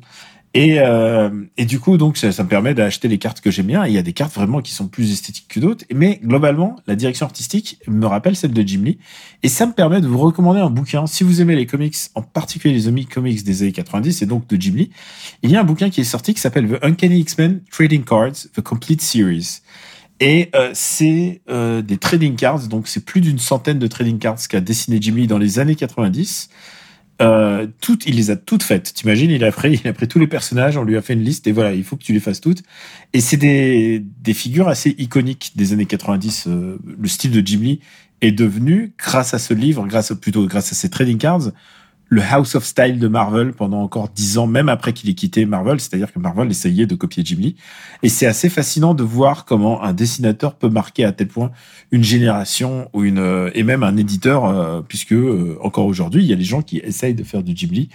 Et c'est assez fascinant de voir ce, toutes ces cartes, de les revoir, parce que moi, je les collectionnais quand j'étais gamin, en fait. Vraiment. Ah oui, Jim Lee, le, le- mec qui a fait Totoro et tout, ouais, je connais bien. T'es con. T'es con. Merci. C'est c'est tout. Tu peux. Pardon, tu peux. Ouais, vraiment, vraiment, c'est- on dirait, on dirait une, on dirait Quicks, quoi, qui ouvre la, il ouvre la bouche pour rien dire. hein. C'est exactement, exactement. Et, euh, et alors, c'est la particularité de ce bouquin, c'est qu'il est sorti aux États-Unis, euh, je ne sais plus quand, moi j'ai la version américaine, mais il est sorti et il est sorti il y a pas si longtemps en version française. J'ai découvert aux éditions Huggin et Menin. Je l'ai pas vu, mais euh, mais ça, ça me paraît assez intéressant. Et donc, si vous cherchez, si vous avez quelqu'un euh, qui est nostalgique des années 90, c'est vraiment un, un joli bouquin à lui offrir. Et, euh, et je tiens à ajouter que euh, le, il y a un éditeur de l'époque de Marvel qui éditait justement des Jim Lee, qui euh, qui parle dans le témoignage et qui raconte un peu chaque chaque carte et tout. C'est assez, c'est vraiment pas mal. Hein, c'est vraiment bien bien expliqué et tout. Et en plus, elles sont reproduites à un, à un format qui n'est qui n'est pas qui, qui, les, qui, ne, qui ne les dessert pas, tu vois, parce que si tu reproduis quelque chose qui a été, qui a été en miniaturisé pendant des années et que tu le vois en grand, parfois ça peut faire un, ça peut jurer. Là, c'est vraiment très, très, très bien. Et il y a un truc euh, qui est vraiment intéressant, c'est que euh, le, le, la préface est faite par Ed Piscor. Ed Piscor, qui est quand même un dessinateur assez important que vous connaissez peut-être parce qu'il a fait Hip Hop Family Tree. Il a fait des classiques de, de livres historiques basés sur le hip hop. Et ensuite, il n'y a pas si longtemps, il s'est mis à Marvel il s'est mis à faire euh, ce qu'on appelle les bouquins grand design. Et c'est des bouquins où il re-raconte euh, l'histoire par exemple des X-Men ou des ou des Quatre Fantastiques. Enfin voilà il re-raconte des classiques de euh, là en l'occurrence c'est X-Men. Il raconte des, des classiques avec son style. Il a un style très très post-naïf des années 80 euh, issu du hip-hop, hein, parce que c'est un mec qui, qui, qui est issu de, de cette, de cette vague-là. C'est vraiment très intéressant. Euh, D'ailleurs, ça me permet de recommander Ed Piscor, dont, dont je pense toute l'intégrale est disponible en français. Hein. C'est quand même un auteur qui compte. Donc voilà, je vous ai recommandé Ed Piscor et aussi ce livre qui s'appelle, euh, en français, je crois que c'est Les cartes à collectionner X-Men de Jim Lee. Je crois que c'est ça. Hein. Je, je, je sais pas comment ils l'ont appelé. Peut-être X-Men Trading Cards, tout simplement. En tout cas, c'est un, joli bouquin et euh, par cette période, ça vaut le coup de faire des, des, des jolis cadeaux. Voilà. Eh ben, c'est une belle idée cadeau, effectivement. Et t'as vu, euh, je rebondis sur ta, sur ta recommandation. Ouais, non, t'as- incroyable. Pour hein. pas trop parler de Marvel Snap, mais pourtant, je vais y aller y jouer dans pas longtemps. Steph, c'est tout pour aujourd'hui. Ben, c'est tout pour aujourd'hui, effectivement. Je regarde le calendrier. Est-ce qu'on a encore Je crois pas qu'on ait. On a un épisode à enregistrer encore euh, bientôt. Tout à fait. Je crois qu'on. Peut-être vous aurez droit à un nouvel épisode avant la fin d'année. Ah ce serait beau. Je sais, je regarde des semaines, euh, le mois. Attends, je regarde. Ah mais non, je regarde le mois de janvier. Euh, on est, on est là. Euh. On a peut-être un épisode encore à faire avant la fin de l'année. Voilà. Grâce à vous, grâce à votre soutien, grâce à, à votre soutien en patreon.com/rpu et, euh, et puis aussi grâce à toi et et, et, voilà. Bah, c'est beau ce que tu dis. Bah, t'as envie, de- t'as, envie, de- t'as envie qu'on s'en lasse, j'ai bien compris. Mais Exactement. je vais pas tarder à venir chez toi. Ah, mais j'espère. Mais j'ai envie, j'ai envie, ça fait longtemps, ça fait longtemps. Parce que la dernière fois, t'es passé vraiment au coup de vent, là, c'était. Tout à fait. J'ai ouais. pas aimé, j'ai pas aimé. Et en plus, t'es allé saluer vraiment les concurrents, là, c'est pas bien, ça. c'est- Bah, bah, mais t'é- t'étais avec ta nouvelle meuf là, Jérôme euh, là, là quelque chose, donc euh, tu sais, moi j'ai pas voulu déranger, je suis comme ça. Ouais, voilà, bon, bravo, la, bravo la jalousie. tu sais quoi, il y a, j'ai reçu une liste de quelqu'un qui était assez intéressante parce qu'il nous disait, euh, j'ai fait écouter le premier épisode, euh, son premier épisode à ma, à ma compagne. Je crois que c'était genre le 181 et c'était celui où on faisait le plus gros laïus avant de commencer l'épisode. genre euh, 20e minute, on n'avait pas commencé, genre 26. et il m'a dit c'était overkill et depuis elle veut plus nous écouter. Ah, je suis désolé. Ouais, bah c'est un peu le risque. Et c'est le risque de, de prendre un, un podcast à n'importe quel moment. Ouais, ouais, c'est vrai. Mais, C'est mais bon, c'est quoi il, faut, il faudrait qu'on fasse un épisode accessible. Et je pense que, tu sais quoi, le numéro 200 arrive. Oui, le numéro 200. Ce sera, ce sera un épisode inclusif. Voilà, Bah, voilà on, on vous prévient. Alors, pour l'instant, les prochains Super épisodes, ciné inclusion. les, les 16 prochains épisodes, ou 15 prochains épisodes, il sera exclusif et le prochain, il sera inclusif. Voilà, vous êtes prévenus. c'est beau ce que tu dis. je sais plus, ça veut rien dire. Non, ça veut rien dire du tout, c'est génial. Donc euh, voilà, bon bah écoutez, on vous donne rendez-vous encore pour un épisode pour cette fin d'année et on vous embrasse très fort et on vous dit à très très très bientôt. Ciao Ciao à tous, merci.